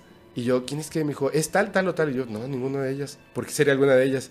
Y me dice, es que la gente, o sea, hay un post en Facebook donde la gente está poniendo sus, teo- Apostando. sus teorías. Y yo, no, es una persona que estuvo ahí en el set del, del podcast paranormal, pero, Pero, que nunca salió en. pero no, pantalla. no, no, ya no fue al podcast, o sea, no fue a grabar al podcast. Qué loco, güey. Sí, estuvo bien La brujería, La ¿no? brujería. Sí, Ahora, sí, sí. 100% respeto.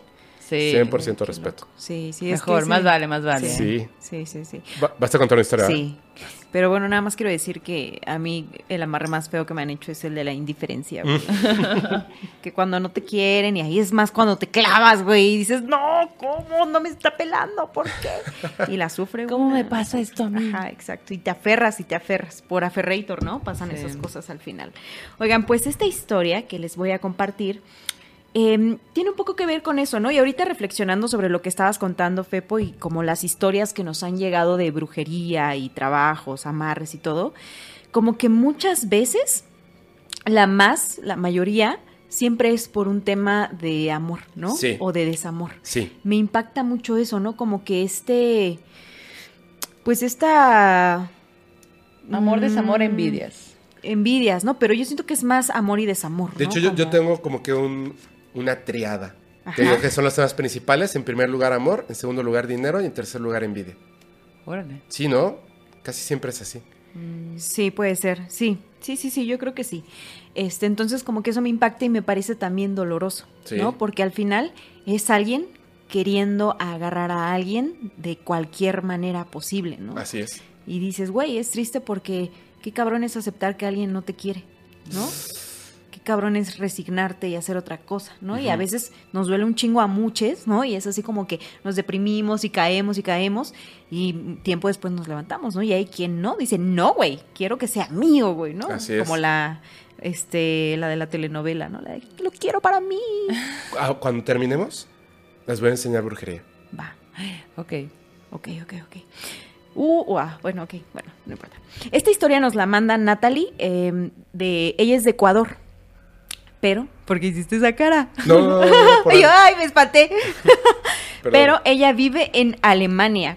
Y bueno, desde, mm, desde Alemania es que nos escribió cuando pedimos historias de este tipo. Qué Dice chido. que les encanta, le encanta Morras Malditas. Y bueno, nos resume esta historia, pero dice en realidad, dice hay como 80 mil detallitos que contribuyen a esta historia que estoy omitiendo. Pero ahí va lo importante. Eh, ella llegó a Alemania y dice, bueno, mi experiencia en Alemania es que pues es un país que acoge a la bandita. Dice, yo aquí la verdad es que tuve la oportunidad de conocer a gente de muchos países que estaban estudiando, trabajando, sabes, de intercambio, como que se dio una posibilidad bien perrona de conocer, ¿no? Y eso a ella la atrapó. Dice, así, entre ese mar de gente a la que conocí, conocí también a, y me enamoré profundamente de un chico de la India. Wow. Dice, güey, esta relación, dice, era intensa, güey. Si hay una palabra con la que pudiera describirla, era intensa, pero no en el mal sentido, sino en el buen sentido. Intensa de que era muy pasional, intensa de que nos entendíamos muy bien, de que nos llevábamos increíble. O sea, de verdad éramos bastante compatibles y para mí eso era un espectáculo. Porque a veces pues no lo eres, ¿no? Pero te aferras. Y allí ellos dos estaban en la misma sintonía de interés, de deseo, de placer, de todo, ¿no? Dice, la verdad para mí era como que muy hermoso estar viviendo eso y yo sabía que para él también, ¿no? Entonces dice, para mí hasta ahorita, que tengo 31 años, pienso que nuestra relación era algo fuera de lo normal, que era mágica.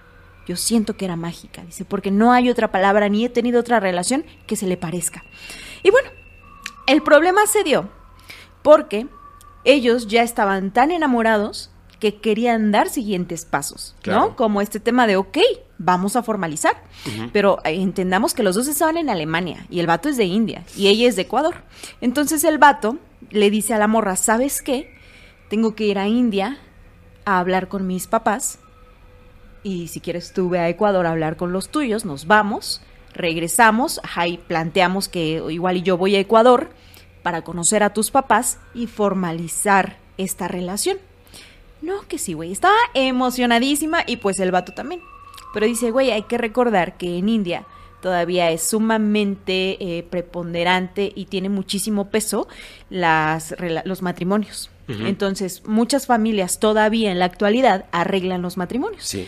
Y es imposible que tú puedas tener una relación, al menos em, oficial, con, con alguien que no es de la India o que no es de quien eligen tus papás, ¿no? Así es. Entonces dice que cuando el vato se va, este, ah, bueno, ya le había propuesto matrimonio. O sea, cuando el vato se va a la India, ya le había propuesto matrimonio a ella, ya estaban a eso, pues ya estaban así, a nada, ¿no? Ya era un hecho casi, ¿no? Entonces el vato se va, llevaban como un un año más de relación, bueno, más. El caso es que cuando se va, le dice, ¿sabes qué? No voy a poder ir a Ecuador porque estoy teniendo unos temas de trabajo. Entonces, porque el vato se fue a India y la iba a alcanzar en Ecuador, Ah. ¿no? Para conocer a los papás del amor. Y entonces como que ella le dijo, ah, pues, o sea, todo bien, o sea, no pasa nada. Si no puedes venir, organizamos para venir después, porque pues tampoco es tan fácil, ¿no? O sea, Sí, pinche claro. caro los boletos, no manches. Sí. No, el caso es que el vato le dijo, no puedo, pero lo vemos después, acá se me complicó todo, y ella, sí, sí, sí, no te preocupes. Regresan los dos a Alemania, y cuando regresan, ya no era lo mismo. O sea, dice, algo se rompió cuando él se fue a India. No era mi mismo novio, dice, o sea, no era mi prometido, no era el vato con el que tenía la misma sintonía, él estaba ausente, estaba lejos, no era él.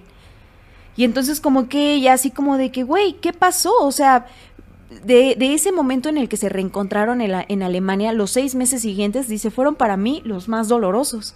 Porque era tener al vato del que estaba yo profundamente enamorada, pero no era nunca, ya no era más al que yo había conocido y con el que había tenido el romance mágico, ¿no? De los años anteriores, ¿no?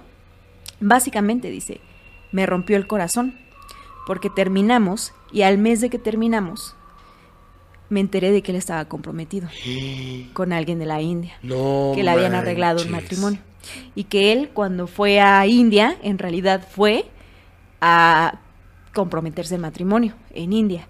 No, a lo mejor no pasaron así las cosas, a lo mejor él llegó a la India para decirle a sus dijeron, papás "Tú y sus quedas". papás les dijeron, no, papacito, ajá, tú te vas a casar con tal persona. Y entonces dice allí, dice, yo me rompí en mil pedazos, dice, nunca había sentido un dolor tan terrible, ¿no? Lo extrañaba mucho, pensaba mucho en él, pero también me preguntaba así como de que, güey, ¿por qué está pasándonos esto? O sea, como, ¿por qué no pudimos superar esto, no? Y pues el vato, sí, se casó, se casó con esta persona y dice, aun cuando él ya estaba casado me escribía, llegamos a vernos. Dice, ya no pasó nada de pareja entre nosotros, pero güey, el vato me decía, es que te quiero, es que estoy muy infeliz. No, no quiero esta vida que tengo, ¿no? Te extraño. Y yo le decía, güey, yo también te extraño, ¿no? Y entonces como que dice, bueno, llega febrero del 2021, o sea, esto acaba, de pasar, ¿no? güey. Morra, no mames. Sí. Antes dice, eh, como que. ah, o. ¿no? ¿Cuándo empezó? 2020. 19, 2019, ¿no? Ajá, exacto. Dice, ah, llega febrero, yo creo que del 2019, porque ella dice fue antes de. Pero me puso 2021. Bueno, llega febrero, hace un par de años. Dice, y tuve síntomas de un infarto. Dice, para mí fue muy raro porque soy una persona que me alimento bien, hago ejercicio constantemente, no hay enfermedades cardíacas en mi familia, o sea, no había ningún registro de algo que estuviera conectado con eso que me empezó a pasar. Así que dice, pasé tres meses en el hospital, de un momento para otro. Dice, en esos meses los doctores, dice, empezaron a hacer una serie de... em, de investigaciones, dice, me dieron un diagnóstico de miocarditis de células gigantes. Eso quiere decir que mi corazón estaba literalmente hinchado. Dice, ajá, imagínate, güey. Pasé esos tres meses en el hospital, en esos tres meses los doctores empiezan a, a hacer más, este, dice, o sea, empiezan a hacer un chingo de estudios y, güey, estamos en Europa, dice, estamos en Alemania, en donde hay un chingo, o sea, las investigaciones médicas son como que lo más top, de lo más top, de lo más top. Y tenía la morra a esos güeyes de cabeza tratando de encontrar. ¿Qué pedo con lo, oja, de dónde venía o por qué se había originado ese mal que ella estaba padeciendo? Dice, en realidad, dice, ellos no supieron por qué me pasó lo que me pasó. Dice, créanme que me hicieron todos los análisis posibles y hasta con los últimos avances tecnológicos. Dice, incluso secuenciaron el genoma de muestras de mi corazón. No manches. Dice, mientras estuve hospitalizada, mis padres, dice, estaban sufriendo mucho en Ecuador porque les habían dicho que podía yo morir en cinco meses, que mi situación era bastante delicada, ¿no? Entonces sus papás, o sea, güey, ¿cuánto te cuesta ir a Alemania? Sí, no? no, o sea, no no, mames. Entonces dice, en ese momento, dice, acepté eh, que mis papás fueran a ver a un brujo en Ecuador, porque dice, güey, o sea, tan estaban buscando respuestas en la medicina que no la hallaban, que dijeron, vamos a buscar respuestas en el mundo de lo espiritual, ¿no? Sus papás van a ver a un brujo, dice, porque pues estaban ahí como que buscando, dice, yo la neta soy una persona de ciencia, pero estaba desesperada, ¿no? Y el brujo les dijo que alguien del extranjero me había hecho un trabajo para matarme.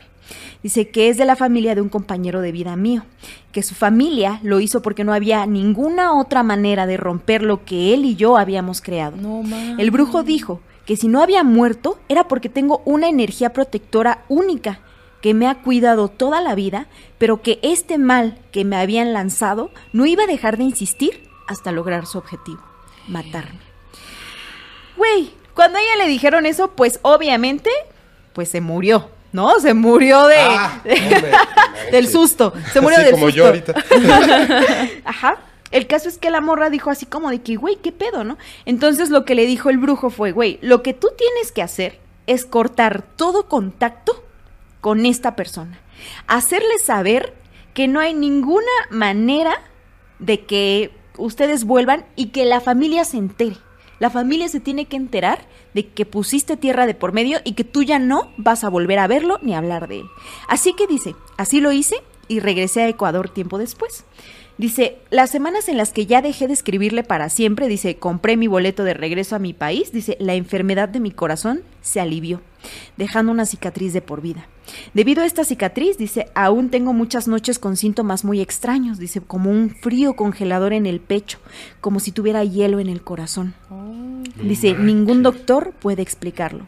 Además de doctores, dice, sí, vi brujos. Lo que me sorprende es que siempre dice que estoy con un brujo o en algún lugar y prendo una vela y hay velas alrededor.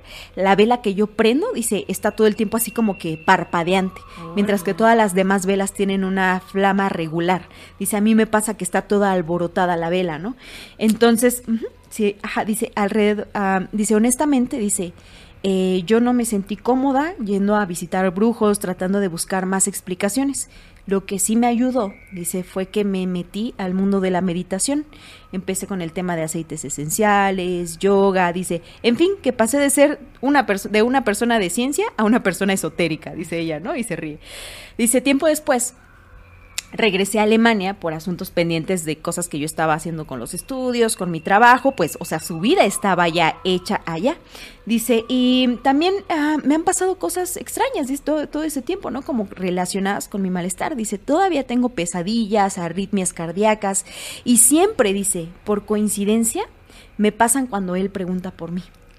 Cuando él la piensa intensamente, el corazón de ella empieza a presentar estas fallas. Dice que, ajá, que de pronto tiempo después ella se entera de que él la buscó y dice, güey, coincide con el tiempo con el que yo tuve una arritmia o me pasó esto o me pasó el otro. Wow. Ajá, el caso es que dice, bueno, pues ha pasado el tiempo, dice, yo la verdad es que ya estoy en la mentalidad de solo acabar mis pendientes en Alemania, terminar todo lo que tengo que terminar allá y regresarme de nueva cuenta eh, a. Ecuador. Dice, de hecho regreso a Ecuador en dos semanas, dice. Y bueno, esta historia dice, tiene 80 mil detalles, lo que les decía al principio, pero en resumen, es esto lo que les quería compartir, ¿no? Eh, que pues sí, hay que, hay que seguir adelante, dice ella, ¿no? O sea, como que pese a todo ese mal, dice poner barreras y seguir tu vida. Pero esa es una experiencia que a ella la marcó muchísimo, ¿no? No manches. Me rompió el corazón. Sí. A mí también. Te lo juro. Sí. como que esto tan físico. De hecho, cuando ella dice tenía hinchado el corazón, yo digo, güey, no me extraña, ¿no? O sea, si está sufriendo tanto de amor, ajá. Es la sí, sí, sensación como de tener hielo en el corazón, no Sí. manches, qué, Qué locura, ¿no? qué fuerte. Sí, sí, sí. Y además así como que yo ya había escuchado, ¿no? De muchos casos de gente de la India, ¿no? De estos matrimonios arreglados, ¿no? Que todavía siguen teniendo tanto peso, ¿no? También sigo a una morra en YouTube que se casó, una mexicana que se casó con un vato de la India, Ajá. pero tiene una familia muy abierta el vato, ¿no? Entonces son Ah. súper felices y tienen su podcast y todo, Ah, pero... qué bueno, qué bueno. Ajá, pero qué historia tan más conmovedora, güey, y triste, ¿no? Súper fuerte, súper fuerte. Híjole. El peso, ¿no? De las tradiciones también. Sí. ¿Cómo, cómo, cómo las tradiciones y, y ese tipo de cosas nos pueden... Es que aquí otra cosa venimos a este planeta, ¿no?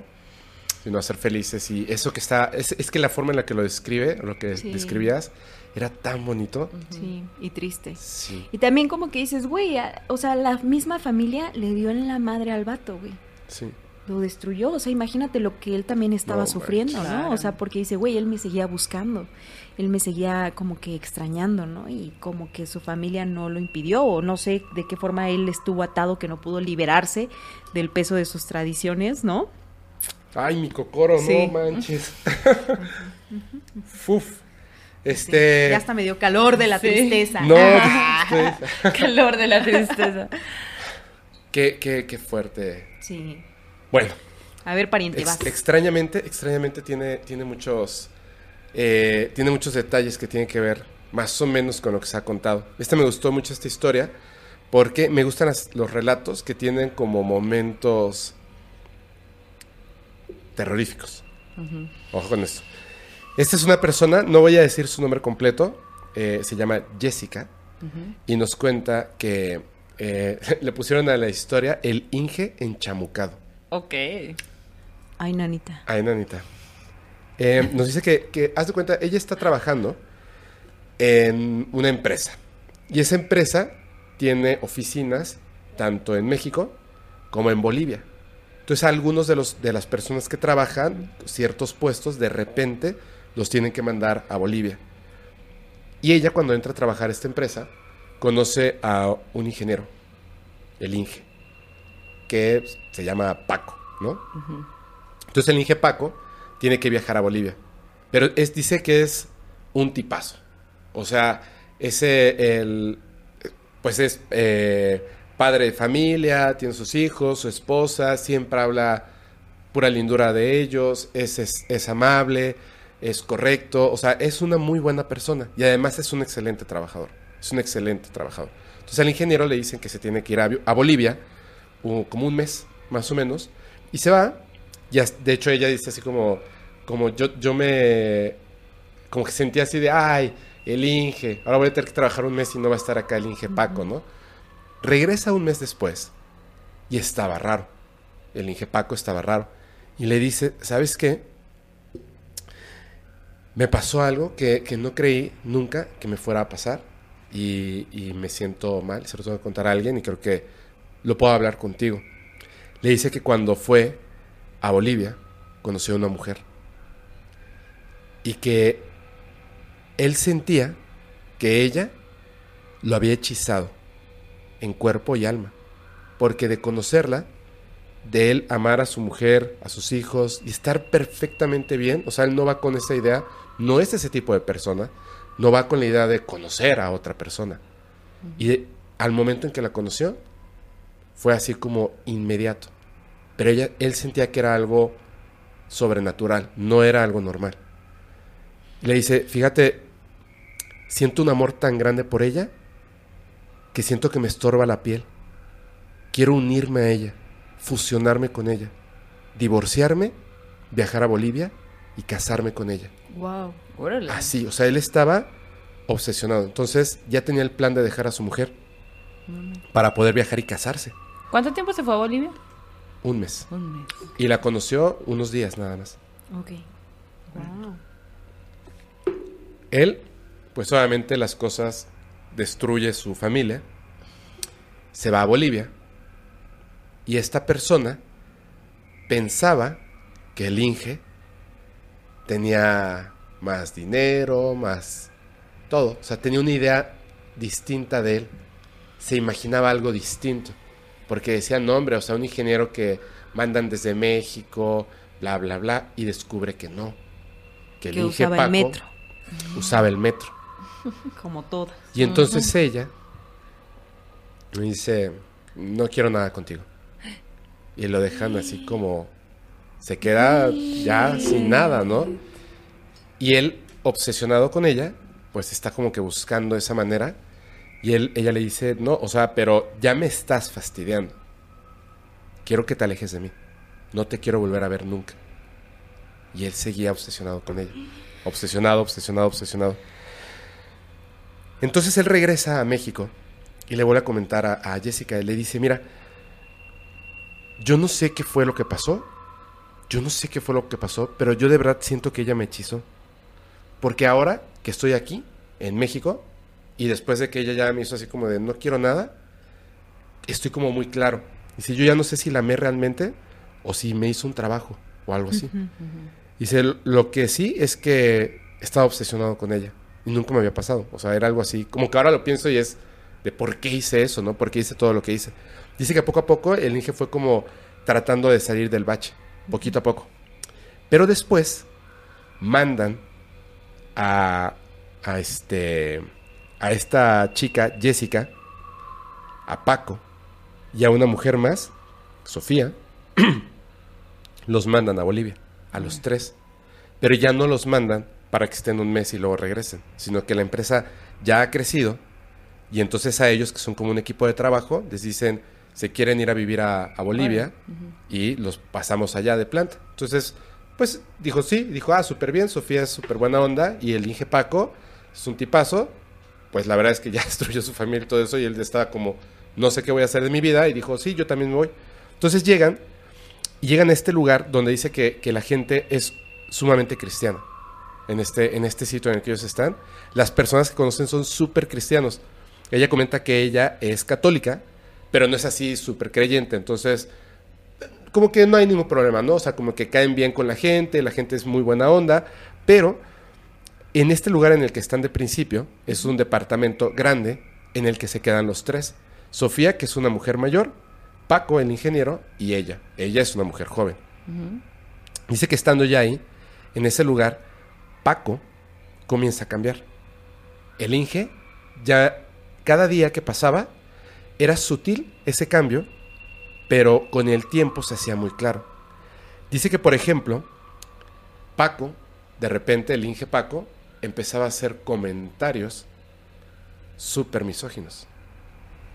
Y incluso Sofía le decía, oye, Todo bien. eso, eso está, pues eso me molesta, la verdad, ¿no? Y poco a poco comenzaba, comenzaba, Paco comenzaba a cambiar. Y dice, una tarde, eh, ay, perdón, Paco tenía como esos momentos en los que se daba cuenta de que algo estaba mal. Y dice, es que yo no soy así. Perdóname si te dije algo. Necesito ayuda. Dicen, pero, pero ¿cómo que ayuda? Dice, es que, es que algo está pasando. Algo me está pasando a mí. Y entre los cristianos que estaban ahí, había uno que sabía hacer, dice, liberaciones. Y le dijo, Paco, te vamos a hacer una liberación y con eso te vamos a ayudar muchísimo.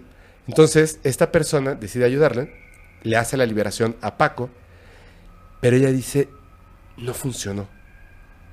Paco se sentía mejor, llegó muy feliz, pero no funcionó. Y las cosas fueron empeorando.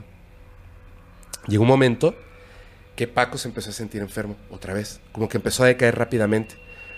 Se, eh, estando en esto, en esto que, era como, como que raro para Paco, y que ellos lo notaban así, un día estaban sentadas en la sala, Sofía, Jessica y Paco, y Paco simplemente estaban así como que platicando, y de repente voltea a ver a Sofía, y so- sonríe, y ya, se queda así, con la sonrisa, viéndola.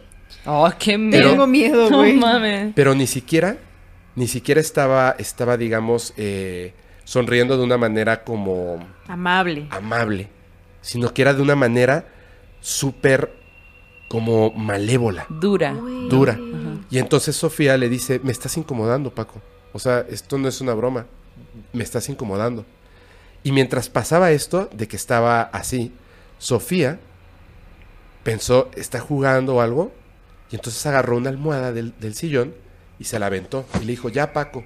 Y cuando le pegó la, la- el cojín, se voltó hacia ella, sonriendo, y le dijo en una voz súper ronca, ¿Por qué me pegas?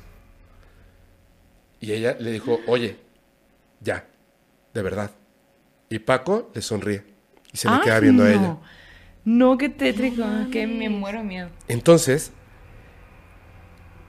ellos se quedan así como de, ¿sabes qué? Algo está, algo está mal. Y dicen, vámonos cada quien a, a su cuarto, a dormir. Por favor, Paco, ya vete a tu cuarto. Y entonces Paco, con la sonrisa, se levanta, las ve, voltea hacia su cuarto, camina, y de repente se, se detiene en la puerta, voltea hacia ellas, pero ya está normal. Y les dice, hay alguien en la esquina. Tengan cuidado. Y voltean. Estaba la esquina del departamento en oscuridad. Y obviamente no había nadie. Y voltean hacia él y les dice, lo siento. Se mete a su cuarto y cierra la puerta. Eran las 8 de la noche. Y entonces Sofía y Jessica se quedan así como de... "Mm, What? Güey, estás Mira- en un lugar que no es tu país. Sí, no, ¿A quién recurres? ¿A quién no. buscas? Claro, y a las 8 de la noche, No, güey. mames. Y dice, ¿sabes qué? Yo me voy a ir a, a, este, a dormir ya. O sea, ya esto no, no me gustó. Sí, sí, sí, sí, yo también. Entonces, se meten a su cuarto, a su alcoba, y dice que de repente sintió una pesadez tremenda, pero tremenda, tremenda, y se quedó pensando como que en eso, eso que dijo que estaba ahí. Se acuesta a dormir y dice que inmediatamente como que cayó en un sueño profundo, muy, muy fuerte. Dos horas después, se despierta porque había una persona encima de ella. Y lo que relata es sumamente aterrador. La persona me estaba deteniendo de las muñecas y al mismo tiempo me estaba ahorcando. Como si tuviera cuatro brazos. Ok. Y era tan fuerte. O sea, no, o sea, dice, no creas que era como esta sensación de que te estás quedando sin aire. Era tan fuerte el peso que ponía sobre su cuello que ya no podía ver a la persona porque su cabeza se iba hacia atrás. De la, de la presión tan fuerte. Y, y ella trataba de moverse, de poder respirar. Y sintió que de verdad pensó que iba a, a fallecer. Y en, hubo un momento en el que ella sintió que por dentro gritó así como ¡Ya! Esto se, se deshizo, se desvaneció, sintió como el peso se quitó de encima de ella y respiró y dijo, no puede ser, algo malo está pasando aquí. Volvió a hablar con los cristianos. Les dice, no, es que él tiene algo, pero, pero es que no sabemos qué es. Podemos limpiar la casa, etcétera, pero ella decía, no, es algo más. Ese día, el ingeniero Paco acosó a una persona en la oficina.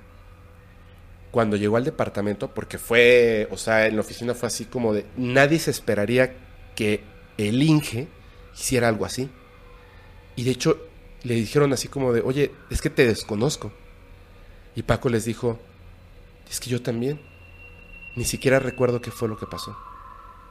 No soy yo, no sé qué es lo que está pasando. Y Sofía, que ya estaba molesta con, con el Inge, le dijo, mira, toma y le da un este un rosario. Y le dijo, toma, dijo, reza, piensa las cosas, o sea, tú también tienes que ayudar. Se fueron otra vez cada quien a su habitación, o sea, ya, ni si- ya era así, dice que la tensión era horrible. Claro. Y de repente, ella pues no quería dormir por lo que había pasado la noche anterior. Y empieza a escuchar.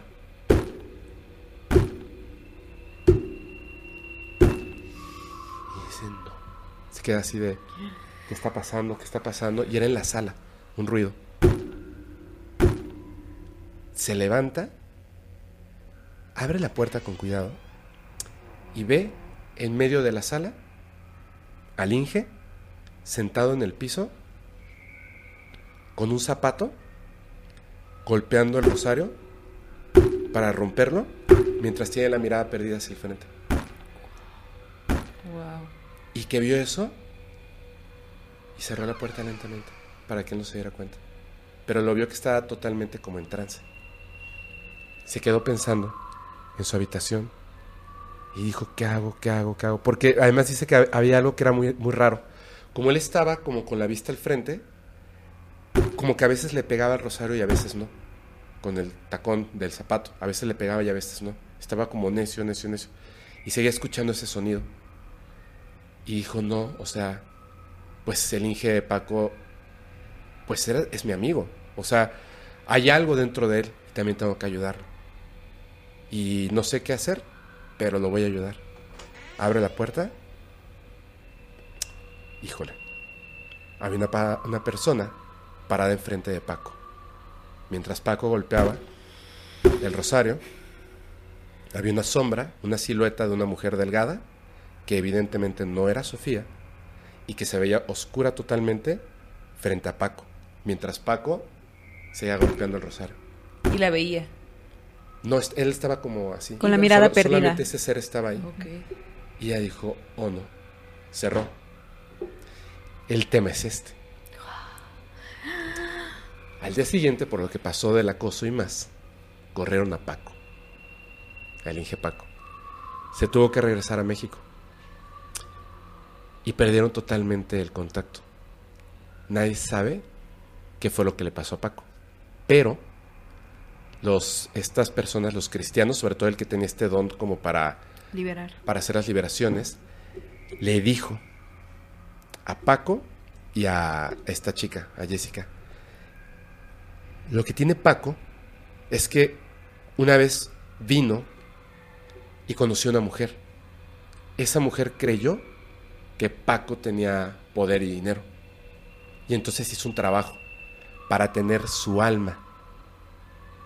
Cuando descubrió que Paco no era lo que ella pensaba, O lo que ella quería. lo que ella quería, se deshizo de- del alma de Paco. Eso fue lo que hizo, se deshizo del alma de Paco. Pero tu alma no regresa a ti como normalmente está, sino que se trajo como la entidad mala de esa mujer y se quedó unida a Paco. Y Paco, o sea, solamente va a ir hacia abajo después de esto, hasta que le quiten esa esa entidad que era la que veía Paco que les dijo perdón, que está, está ahí, lo siento. Porque él sabía que era algo malo, o sea, te- en sus momentos lúcidos. Y lamentablemente Paco ya no se supo vista. nada de él. Ajá. ¿Cómo ven? Ay, no, que ojalá que haya encontrado a alguien que le haya brindado ayuda, ¿no? Y apoyo. Como Perdió para todo, salir de eso. ¿Cómo por, por brujería Paco perdió todo? Perdió a su familia, perdió su trabajo, perdió a sus amigos, todo. O sea, cómo fue cayendo al punto de estar ahí así como zombie, golpeando un rosario, ¿no? Y qué frustrante también porque pues, o sea, ¿cómo te proteges de esas cosas? No sé. Yo siempre es lo que pienso. O sea, si me duele la muela, ya sé que tengo que ir al dentista. Ajá. Pero ¿y esto? ¿A dónde voy? ¿Con quién voy? ¿Con quién vas? Está difícil. Con quien que sea creíble también. Siento que eso es lo difícil, ¿no? Exactamente. Encontrar que alguien que tú digas, Sí, güey, tú sé pones, que no me tú va a pones estafar. en Google ¿no? así, Ajá. este, este, Doctor brujo, Alia. amarres y así, salen un montón. Ah, nunca he buscado, fíjate. ¿De Debería. verdad? Nunca, Vamos nunca a me... hacer un así. Ti, ti, ti, ti, ti, ti. Güey, me acuerdo mucho de mm, esta película que es la... mm, No sé si es, mm, si es vietnamita, está en Netflix, que se llama como El Conjuro. Ay, no le he visto, ¿cómo no le he visto, ya sé cuál ¿Cómo es se que- llama? eh, Incantation. Ah, Incantation. Ajá. No, no es Incantation, es otra, es otra. Eh, la fui a ver al cine con miedo mismo, allí la conocí. Ah, me acuerdo pero qué película era. Era la Medium, ¿no? La Medium. Ah, sí, la me- Medium. sí, exactamente. Que, güey, lo que a mí me gustó de esa película y que me marcó fue la primera parte, como los primeros 15 minutos. Ya de ahí como que es una película pues, No la yo ¿no? no la Así como Yo se no. mueren todos, güey, la neta. Este, entonces- Spoilers. Como en todas, se mueren todos. Ah, no es cierto. Este, el caso es que. No, ni terminé de verla, porque teníamos un en vivo y me salí antes del cine y me vine, me, me fui al en vivo. Pero al principio eh, se supone que es como un documental que están haciendo, ¿no? ah, Entonces entrevistan a una mujer que es la medium, ¿no? Una señora que tiene el conocimiento ancestral, que ha ido como de una deidad que va generación con generación en generación, y entonces la le hacen preguntas, ¿no? Y, la morra dice, este, le dicen, oiga, y usted, por ejemplo, si le llega a alguien que tiene cáncer, ¿usted la cura o los cura? Y la señora le dice casi casi no mames, güey. O sea, si tienes cáncer, ve con el médico. que te atiende el cáncer. Yo curo las enfermedades del alma. Oh. Y yo dije, pum, no, porque dije, claro, o sea, nuestra alma también se enferma, güey, y a lo mejor no por una brujería, pero, ¿no? O sea, somos energía, ¿no? Como, Como- que siento que sí. me gustó mucho esa parte, porque dije, sí es cierto, o sea, como que lo entendí, Sí. ¿no? Como que me checó de alguna Como forma. que tiene- ¿no? tienes que checarte con los médicos, eh, el alma, la salud mental, o sea, hay que Todo, cuidar pues, el ¿no? cuerpo, Ajá, ¿no? exacto. El cuerpo, el alma y... El cuerpo y, Y el todo. alma. Y el todo. alma y el cuerpo, dijera la de... Oye, y hablando de brujerías, así que, que pues son, que buscan hacer Mal- maldades, ajá. ajá. Vivian Stephanie nos mandó una historia que nos cuenta que ella tiene casi seis, de seis a siete años casada. Y, y en todo ese tiempo, ella ha buscado embarazarse, pero no puede. Y va al médico y se ha metido a un sinfín de tratamientos y todo este proceso que pues muchas mujeres viven, ¿no? Y todos, todos eh, en tema de médicos de así le dicen que tiene síndrome de ovario poliquístico. Y pues que hay que hacer un montón de cosas para, para quedar embarazada. Después de, pues, 6, 7 años, o sea, después de varios años de ah, tratamiento y demás, ella dijo, ¿sabes qué? Ya me cansé, güey. Ya me cansé, o sea, ya no puedo más, no me puedo someter a otra cosa más. Eh, pues voy a resignarme, quizá esto no es para mí. Yo lo quiero y lo anhelo, pero quizá esto no es para mí y ya no puedo seguir forzando mi cuerpo a algo que a lo mejor naturalmente no, no se puede. Hablando con su mamá, eh, por teléfono, su- ella le cuenta, ya mamá, ya, me rindo, no puedo más. Y la mamá le dice, ¿sabes qué, mijita? Ven, ven a verme. Aquí a unas cuadras de la casa hay un, hay un brujo, una bruja. y vamos a ver qué onda. Cáele. Bueno, pues va. Ella va y como que dice, o sea, ya no pe- perdía nada, pues ya había perdido tiempo, dinero, esfuerzo, todo así, en todos lo los tratamientos otros que en los que había estado. Y pues no perdía nada en ir a ver a una persona nueva que, que pues mi mamá me estaba diciendo que pues bueno. El caso es que esta, ella dice, era como una bruja, medium, chamana, o sea, cómo explicar que pues, busca, o sea, trabajaba estas energías. Y dice que cuando llegó, esta persona le sobó el vientre y los ovarios. Un rato, un rato todo así estuvo, dando, dando, dando. Y ella de que, ah, bueno, se fue a su casa y todo, todo lo demás. Días después, la mamá va sola a ver a esta persona y le pregunta, oye, ¿qué onda con mi hija? ¿Cómo la viste? O sea, que, ¿cuál es tu opinión respecto a esto? Y la señora le dijo a su mamá que alguien le había hecho un trabajo a su hija para que no pudiera tener hijos. Le había volteado la matriz para que eso fuera imposible casi casi. Y, y que esa persona era pariente de su esposo. Y entonces ella nos cuenta que su cuñada como que la odiaba, le caía muy mal y ella, su cuñada tenía hijos. Y pues los hijos eran como los ojos de, de los abuelos y como que ella no quería que sus hijos perdieran ese poder de ser los únicos en la familia. Entonces, eh, no explica bien si es como que esta persona fue con una persona que le hicieran una brujería o algo, o lo pensó tanto, que era lo que decíamos al principio, lo pensó tanto, tanto y lo anhelaba tanto, que también esas mismas eh, pensamientos y todo a lo mejor hizo que algo que, que se, se volviera materializado para la otra persona, pues, ¿no? O directamente sí fue a poner un trabajo. O ¿eh? directamente fue a poner un trabajo. Es lo que, pues, no queda. O sea, ella dice, pues, que la, la, la mu- mujer esta, la cuñada, le había hecho un trabajo de una u otra forma. Y que ella cuenta que tiene tiempo yendo con esta mujer y que la mujer le dice, ya, o sea, tú podrías eh, en, un, en un mes, inténtalo de nuevo Y ya vas a poder tener y hijos. vas a poder tener hijos. Y ella está muy esperanzada de que esto sea posible, pues. Ah, pero no sabemos todo eso. Todavía no lo sabemos. Ah, me gustan esas historias. Sí. Oye, ¿cómo, cómo se llama? Ella se llama Viviana Stephanie.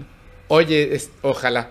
Ojalá. Sí, sí, te mandamos toda la buena vibra y si se hace, Los Les avisas, sí, avisa a las morras para que, Sí. para que nos cuenten. qué buena onda, eh, qué buena chido. onda. Ojalá que sí, ¿no? Y si no, pues también como Ah, sí. Tener, o sea, trabajarlo de otra manera, ¿no? O sea, por ejemplo, yo me acuerdo que conocí una historia de una persona que igual intentó mucho embarazarse. Y no podía. Tuvo muchos, eh, sí podía, pero no podía retener el producto, ¿no? Entonces, como que tenía abortos espontáneos, abortos espontáneos, tuvo varios, ¿no? Llegó un punto, ella estaba, esa persona estaba bastante triste, ¿no? Porque era uno de sus principales anhelos, ¿no? Y entonces como que intentó de todo, fue al médico y así, pero también fue hace ya muchos, muchos años, ¿no? A lo mejor los estudios o los avances no eran tan chidos como ahora, ¿no?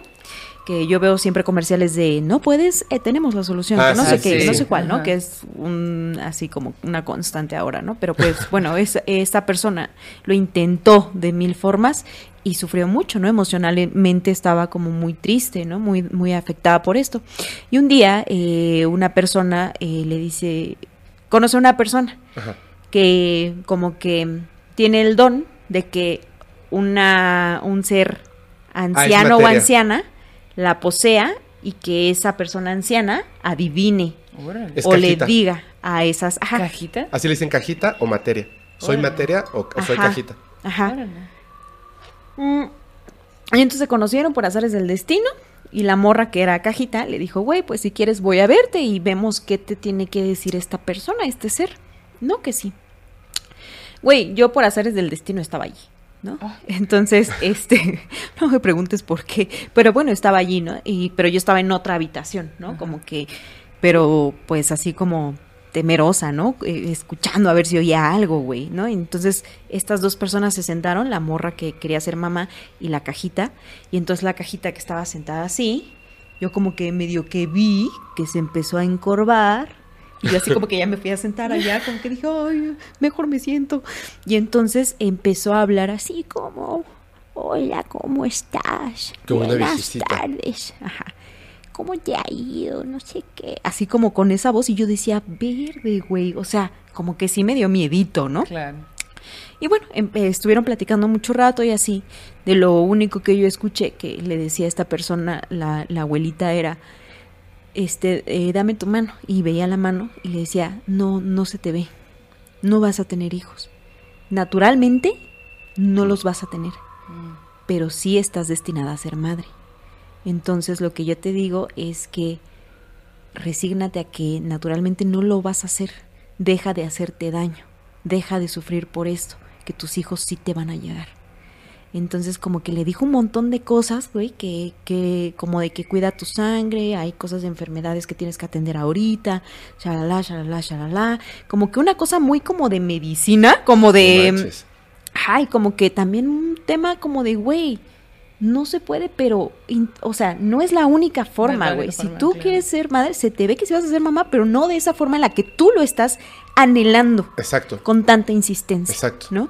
Y entonces, pues ya pasó, así como que ya después regresó esta persona a ser quien era y así, hablaron de muchas más otras cosas. Yo ya nada más esa, ese pedacito escuché, la verdad me dio mucho miedo.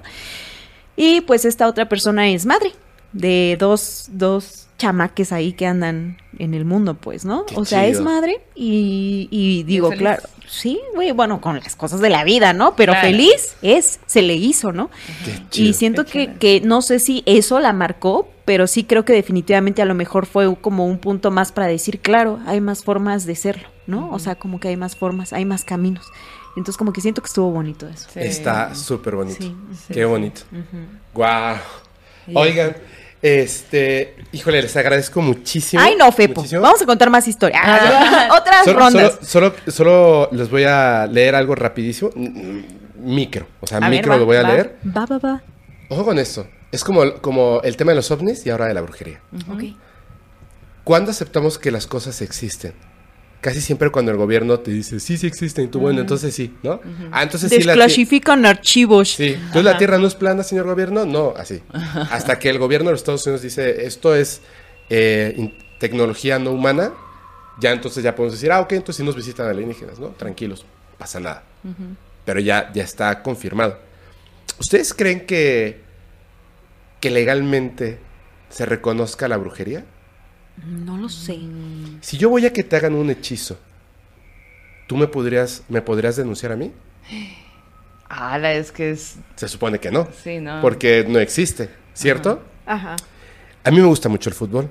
Ajá. Hay un jugador que se llama Paul Pogba, que es de Francia, y él está, hoy en día está en el Manchester United.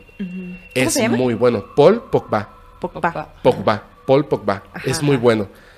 Eh, y hay un delantero francés que está en el Paris Saint Germain, que dicen que es el nuevo eh, número uno del mundo, que se llama Kylian Mbappé. Entonces, la noticia dice así, y esto lleva ya un tiempo rondando. Paul Pogba habría realizado brujería para lesionar a Kylian Mbappé. Mira, chécase esto. El hermano, el hermano de Paul Pogba fue el que habló y dijo que su hermano había hecho brujería en contra de Kylian Mbappé. Dijo, la gente verá que no hay más cobarde, más traidor y más hipócrita que tú. Hablando de Paul Pogba. El hermano se llama Matías Paul Pogba. Dijo que iba a revelar el secreto más explosivo. Porque lo que Paul Pogba había pedido en la brujería era que Mbappé se lesionara para que no llegara al Mundial de Fútbol. Órale. ¿Y se lesionó? Sí. Hay demandas ahorita. ¿Hay demandas? Sí. ¿Y cómo? Pero cómo... Bueno, hay, hay un poco más de historia, ¿no? Por daño espiritual. hay, hay Por más. daño del este, alma. O sea, no solamente es esto, sino que supuestamente dice Paul Pogba que ellos lo estaban eh, extorsionando por su seguridad, que eso es mentira. Otros dicen que es no, que sí, que tal. Al grado de que Paul Pogba tuvo que eh, hablar con Kylian Mbappé para pedirle perdón. Y no dijo que no, que no recurrió a la brujería. Dijo, sí recurría a la brujería, pero no para hacerte daño a ti, para otras cosas. O sea, estamos hablando de deportistas internacionales adultos. Eh, eh, ¿que ¿Esto en qué ciudad pasó? ¿En qué Eh, país? Paul Pogba, o sea, los dos, Paul Pogba, su hermano y, y Kylian Mbappé, son franceses. Son franceses. Kylian Mbappé está en Francia, Paul Pogba está en Inglaterra, pero ya viene el Mundial. Ya, claro. Ya viene el Mundial. Qué, Ay, qué grueso, ¿no? O sea, cuando a veces la realidad es bien rara porque es como, o sea, estamos Sí. en, en este rollo porque estamos aceptando todos los involucrados que es real. Claro. Sí, y aparte claro, en pienso- Francia, en Francia, eh, de, de Fran- de Francia son los esp- primeros espiritistas, ¿no? Entonces, Totalmente ahí correcto. hay magia. Sí. Ahí hay cosas. Ahí hay Yo- cosas. Pero además digo, si los políticos, güey, Sí. ¿no? Y los brujos del poder y todo este show, no se me hace extraño que recurran a eso, ¿no? O sea, lo, ra- lo gacho siempre es que quieras dañar al otro, Claro, ¿no? O sea, sí, sí, sí. a lo mejor No pon tú, vas a la brujería y dices, güey, dame, eh, no sé, límpiame, ¿no? Hazme que sentirme más fuerte, ¿sabes? Como que ese tipo de cositas que a lo mejor Está contigo chido. mismo, pues Ajá. sí, ¿no? Porque es como una, como un ritualito que uno se hace, ¿no? Todos nos hacemos rituales de alguna forma, a lo mejor para no sé, fortalecerte espiritualmente, ¿no? Pero ya cuando es así de, ay, güey, solo sé que puedo triunfar si te pisoteo, está bien. Sí, no, Eso está a en lo- ver, o sea. Eso está en lo- Claro. Límites. Límites. No recurran a la brujería para las cosas malas. No, no hagan cosas malas, punto. Sí, Piensen positivo del de al lado y les va a regresar bien chido. Exacto. Sí, sí. Oigan, pues muchísimas gracias. Gracias. Me da mucho gusto que, que sean ustedes las que cierren la primera temporada. Te va a ir muy bien en la gracias. segunda. Gracias. Eh, yo les recuerdo a todos, eh, bueno, algo que le quieren decir a la gente antes de que nos vayamos. Buena noche. Ah. Buena noche. Coman frutas y verduras, pancito, Agua. tomen agua. Sí, eso es muy importante, pues, ¿no? Protector No, pues, solar. ajá, si se tatúan solar. también. En más. el cuello también ves como la foto de la viejita que subieron Ah, al sí. internet. Así pónganse en el cuello también. No, pues nada, muchas gracias, Fepo. O sea, la verdad es que hemos tenido unos días muy intensos de grabaciones, de creación de contenido, pero también es- han estado muy bonitos porque creo que no nos habíamos conocido en persona, ya se nos dio, ya tenemos este contenido que la gente seguramente va a disfrutar y pues estamos muy contentas también. Sí. Muy felices de conocerte. Gracias. Sí, muchas gracias por todo, por, por la invitación, por venir a nuestro proyecto también. Y siento que van a salir cosas bien chilas. Nos vemos en Mérida. Ah, sí, Mérida. ea. Yo les voy a pedir un favor a toda la gente. Vamos a dejar aquí las redes sociales de Morras Malditas. Vayan a suscribirse y vean el capítulo donde participo yo allá con ellas porque estuvo buenísimo. Nos metieron el susto, qué bárbaro. Así, y yo dije, no, es- ha sido de muchos, de muchas emociones este Sí. viaje. Sí, sí, ha estado muy, muy chido y pues gracias. Y fue el momento justo. Véanlo para que sepan a qué nos referimos, estuvo muy bueno. Muchas gracias. Y ahora sí, gente, yo les recuerdo, soy su amigo Fepo. Si quieren mandar sus experiencias, evidencias eh, y más, háganlo por favor al correo fepo arroba podcastparanormal.com. Ya nos vamos. Yo les recuerdo que el podcast paranormal se disfruta mucho mejor si lo escuchas mientras conduces en una oscura y terrorífica carretera y no tienes a nadie a quien abrazar. Chao.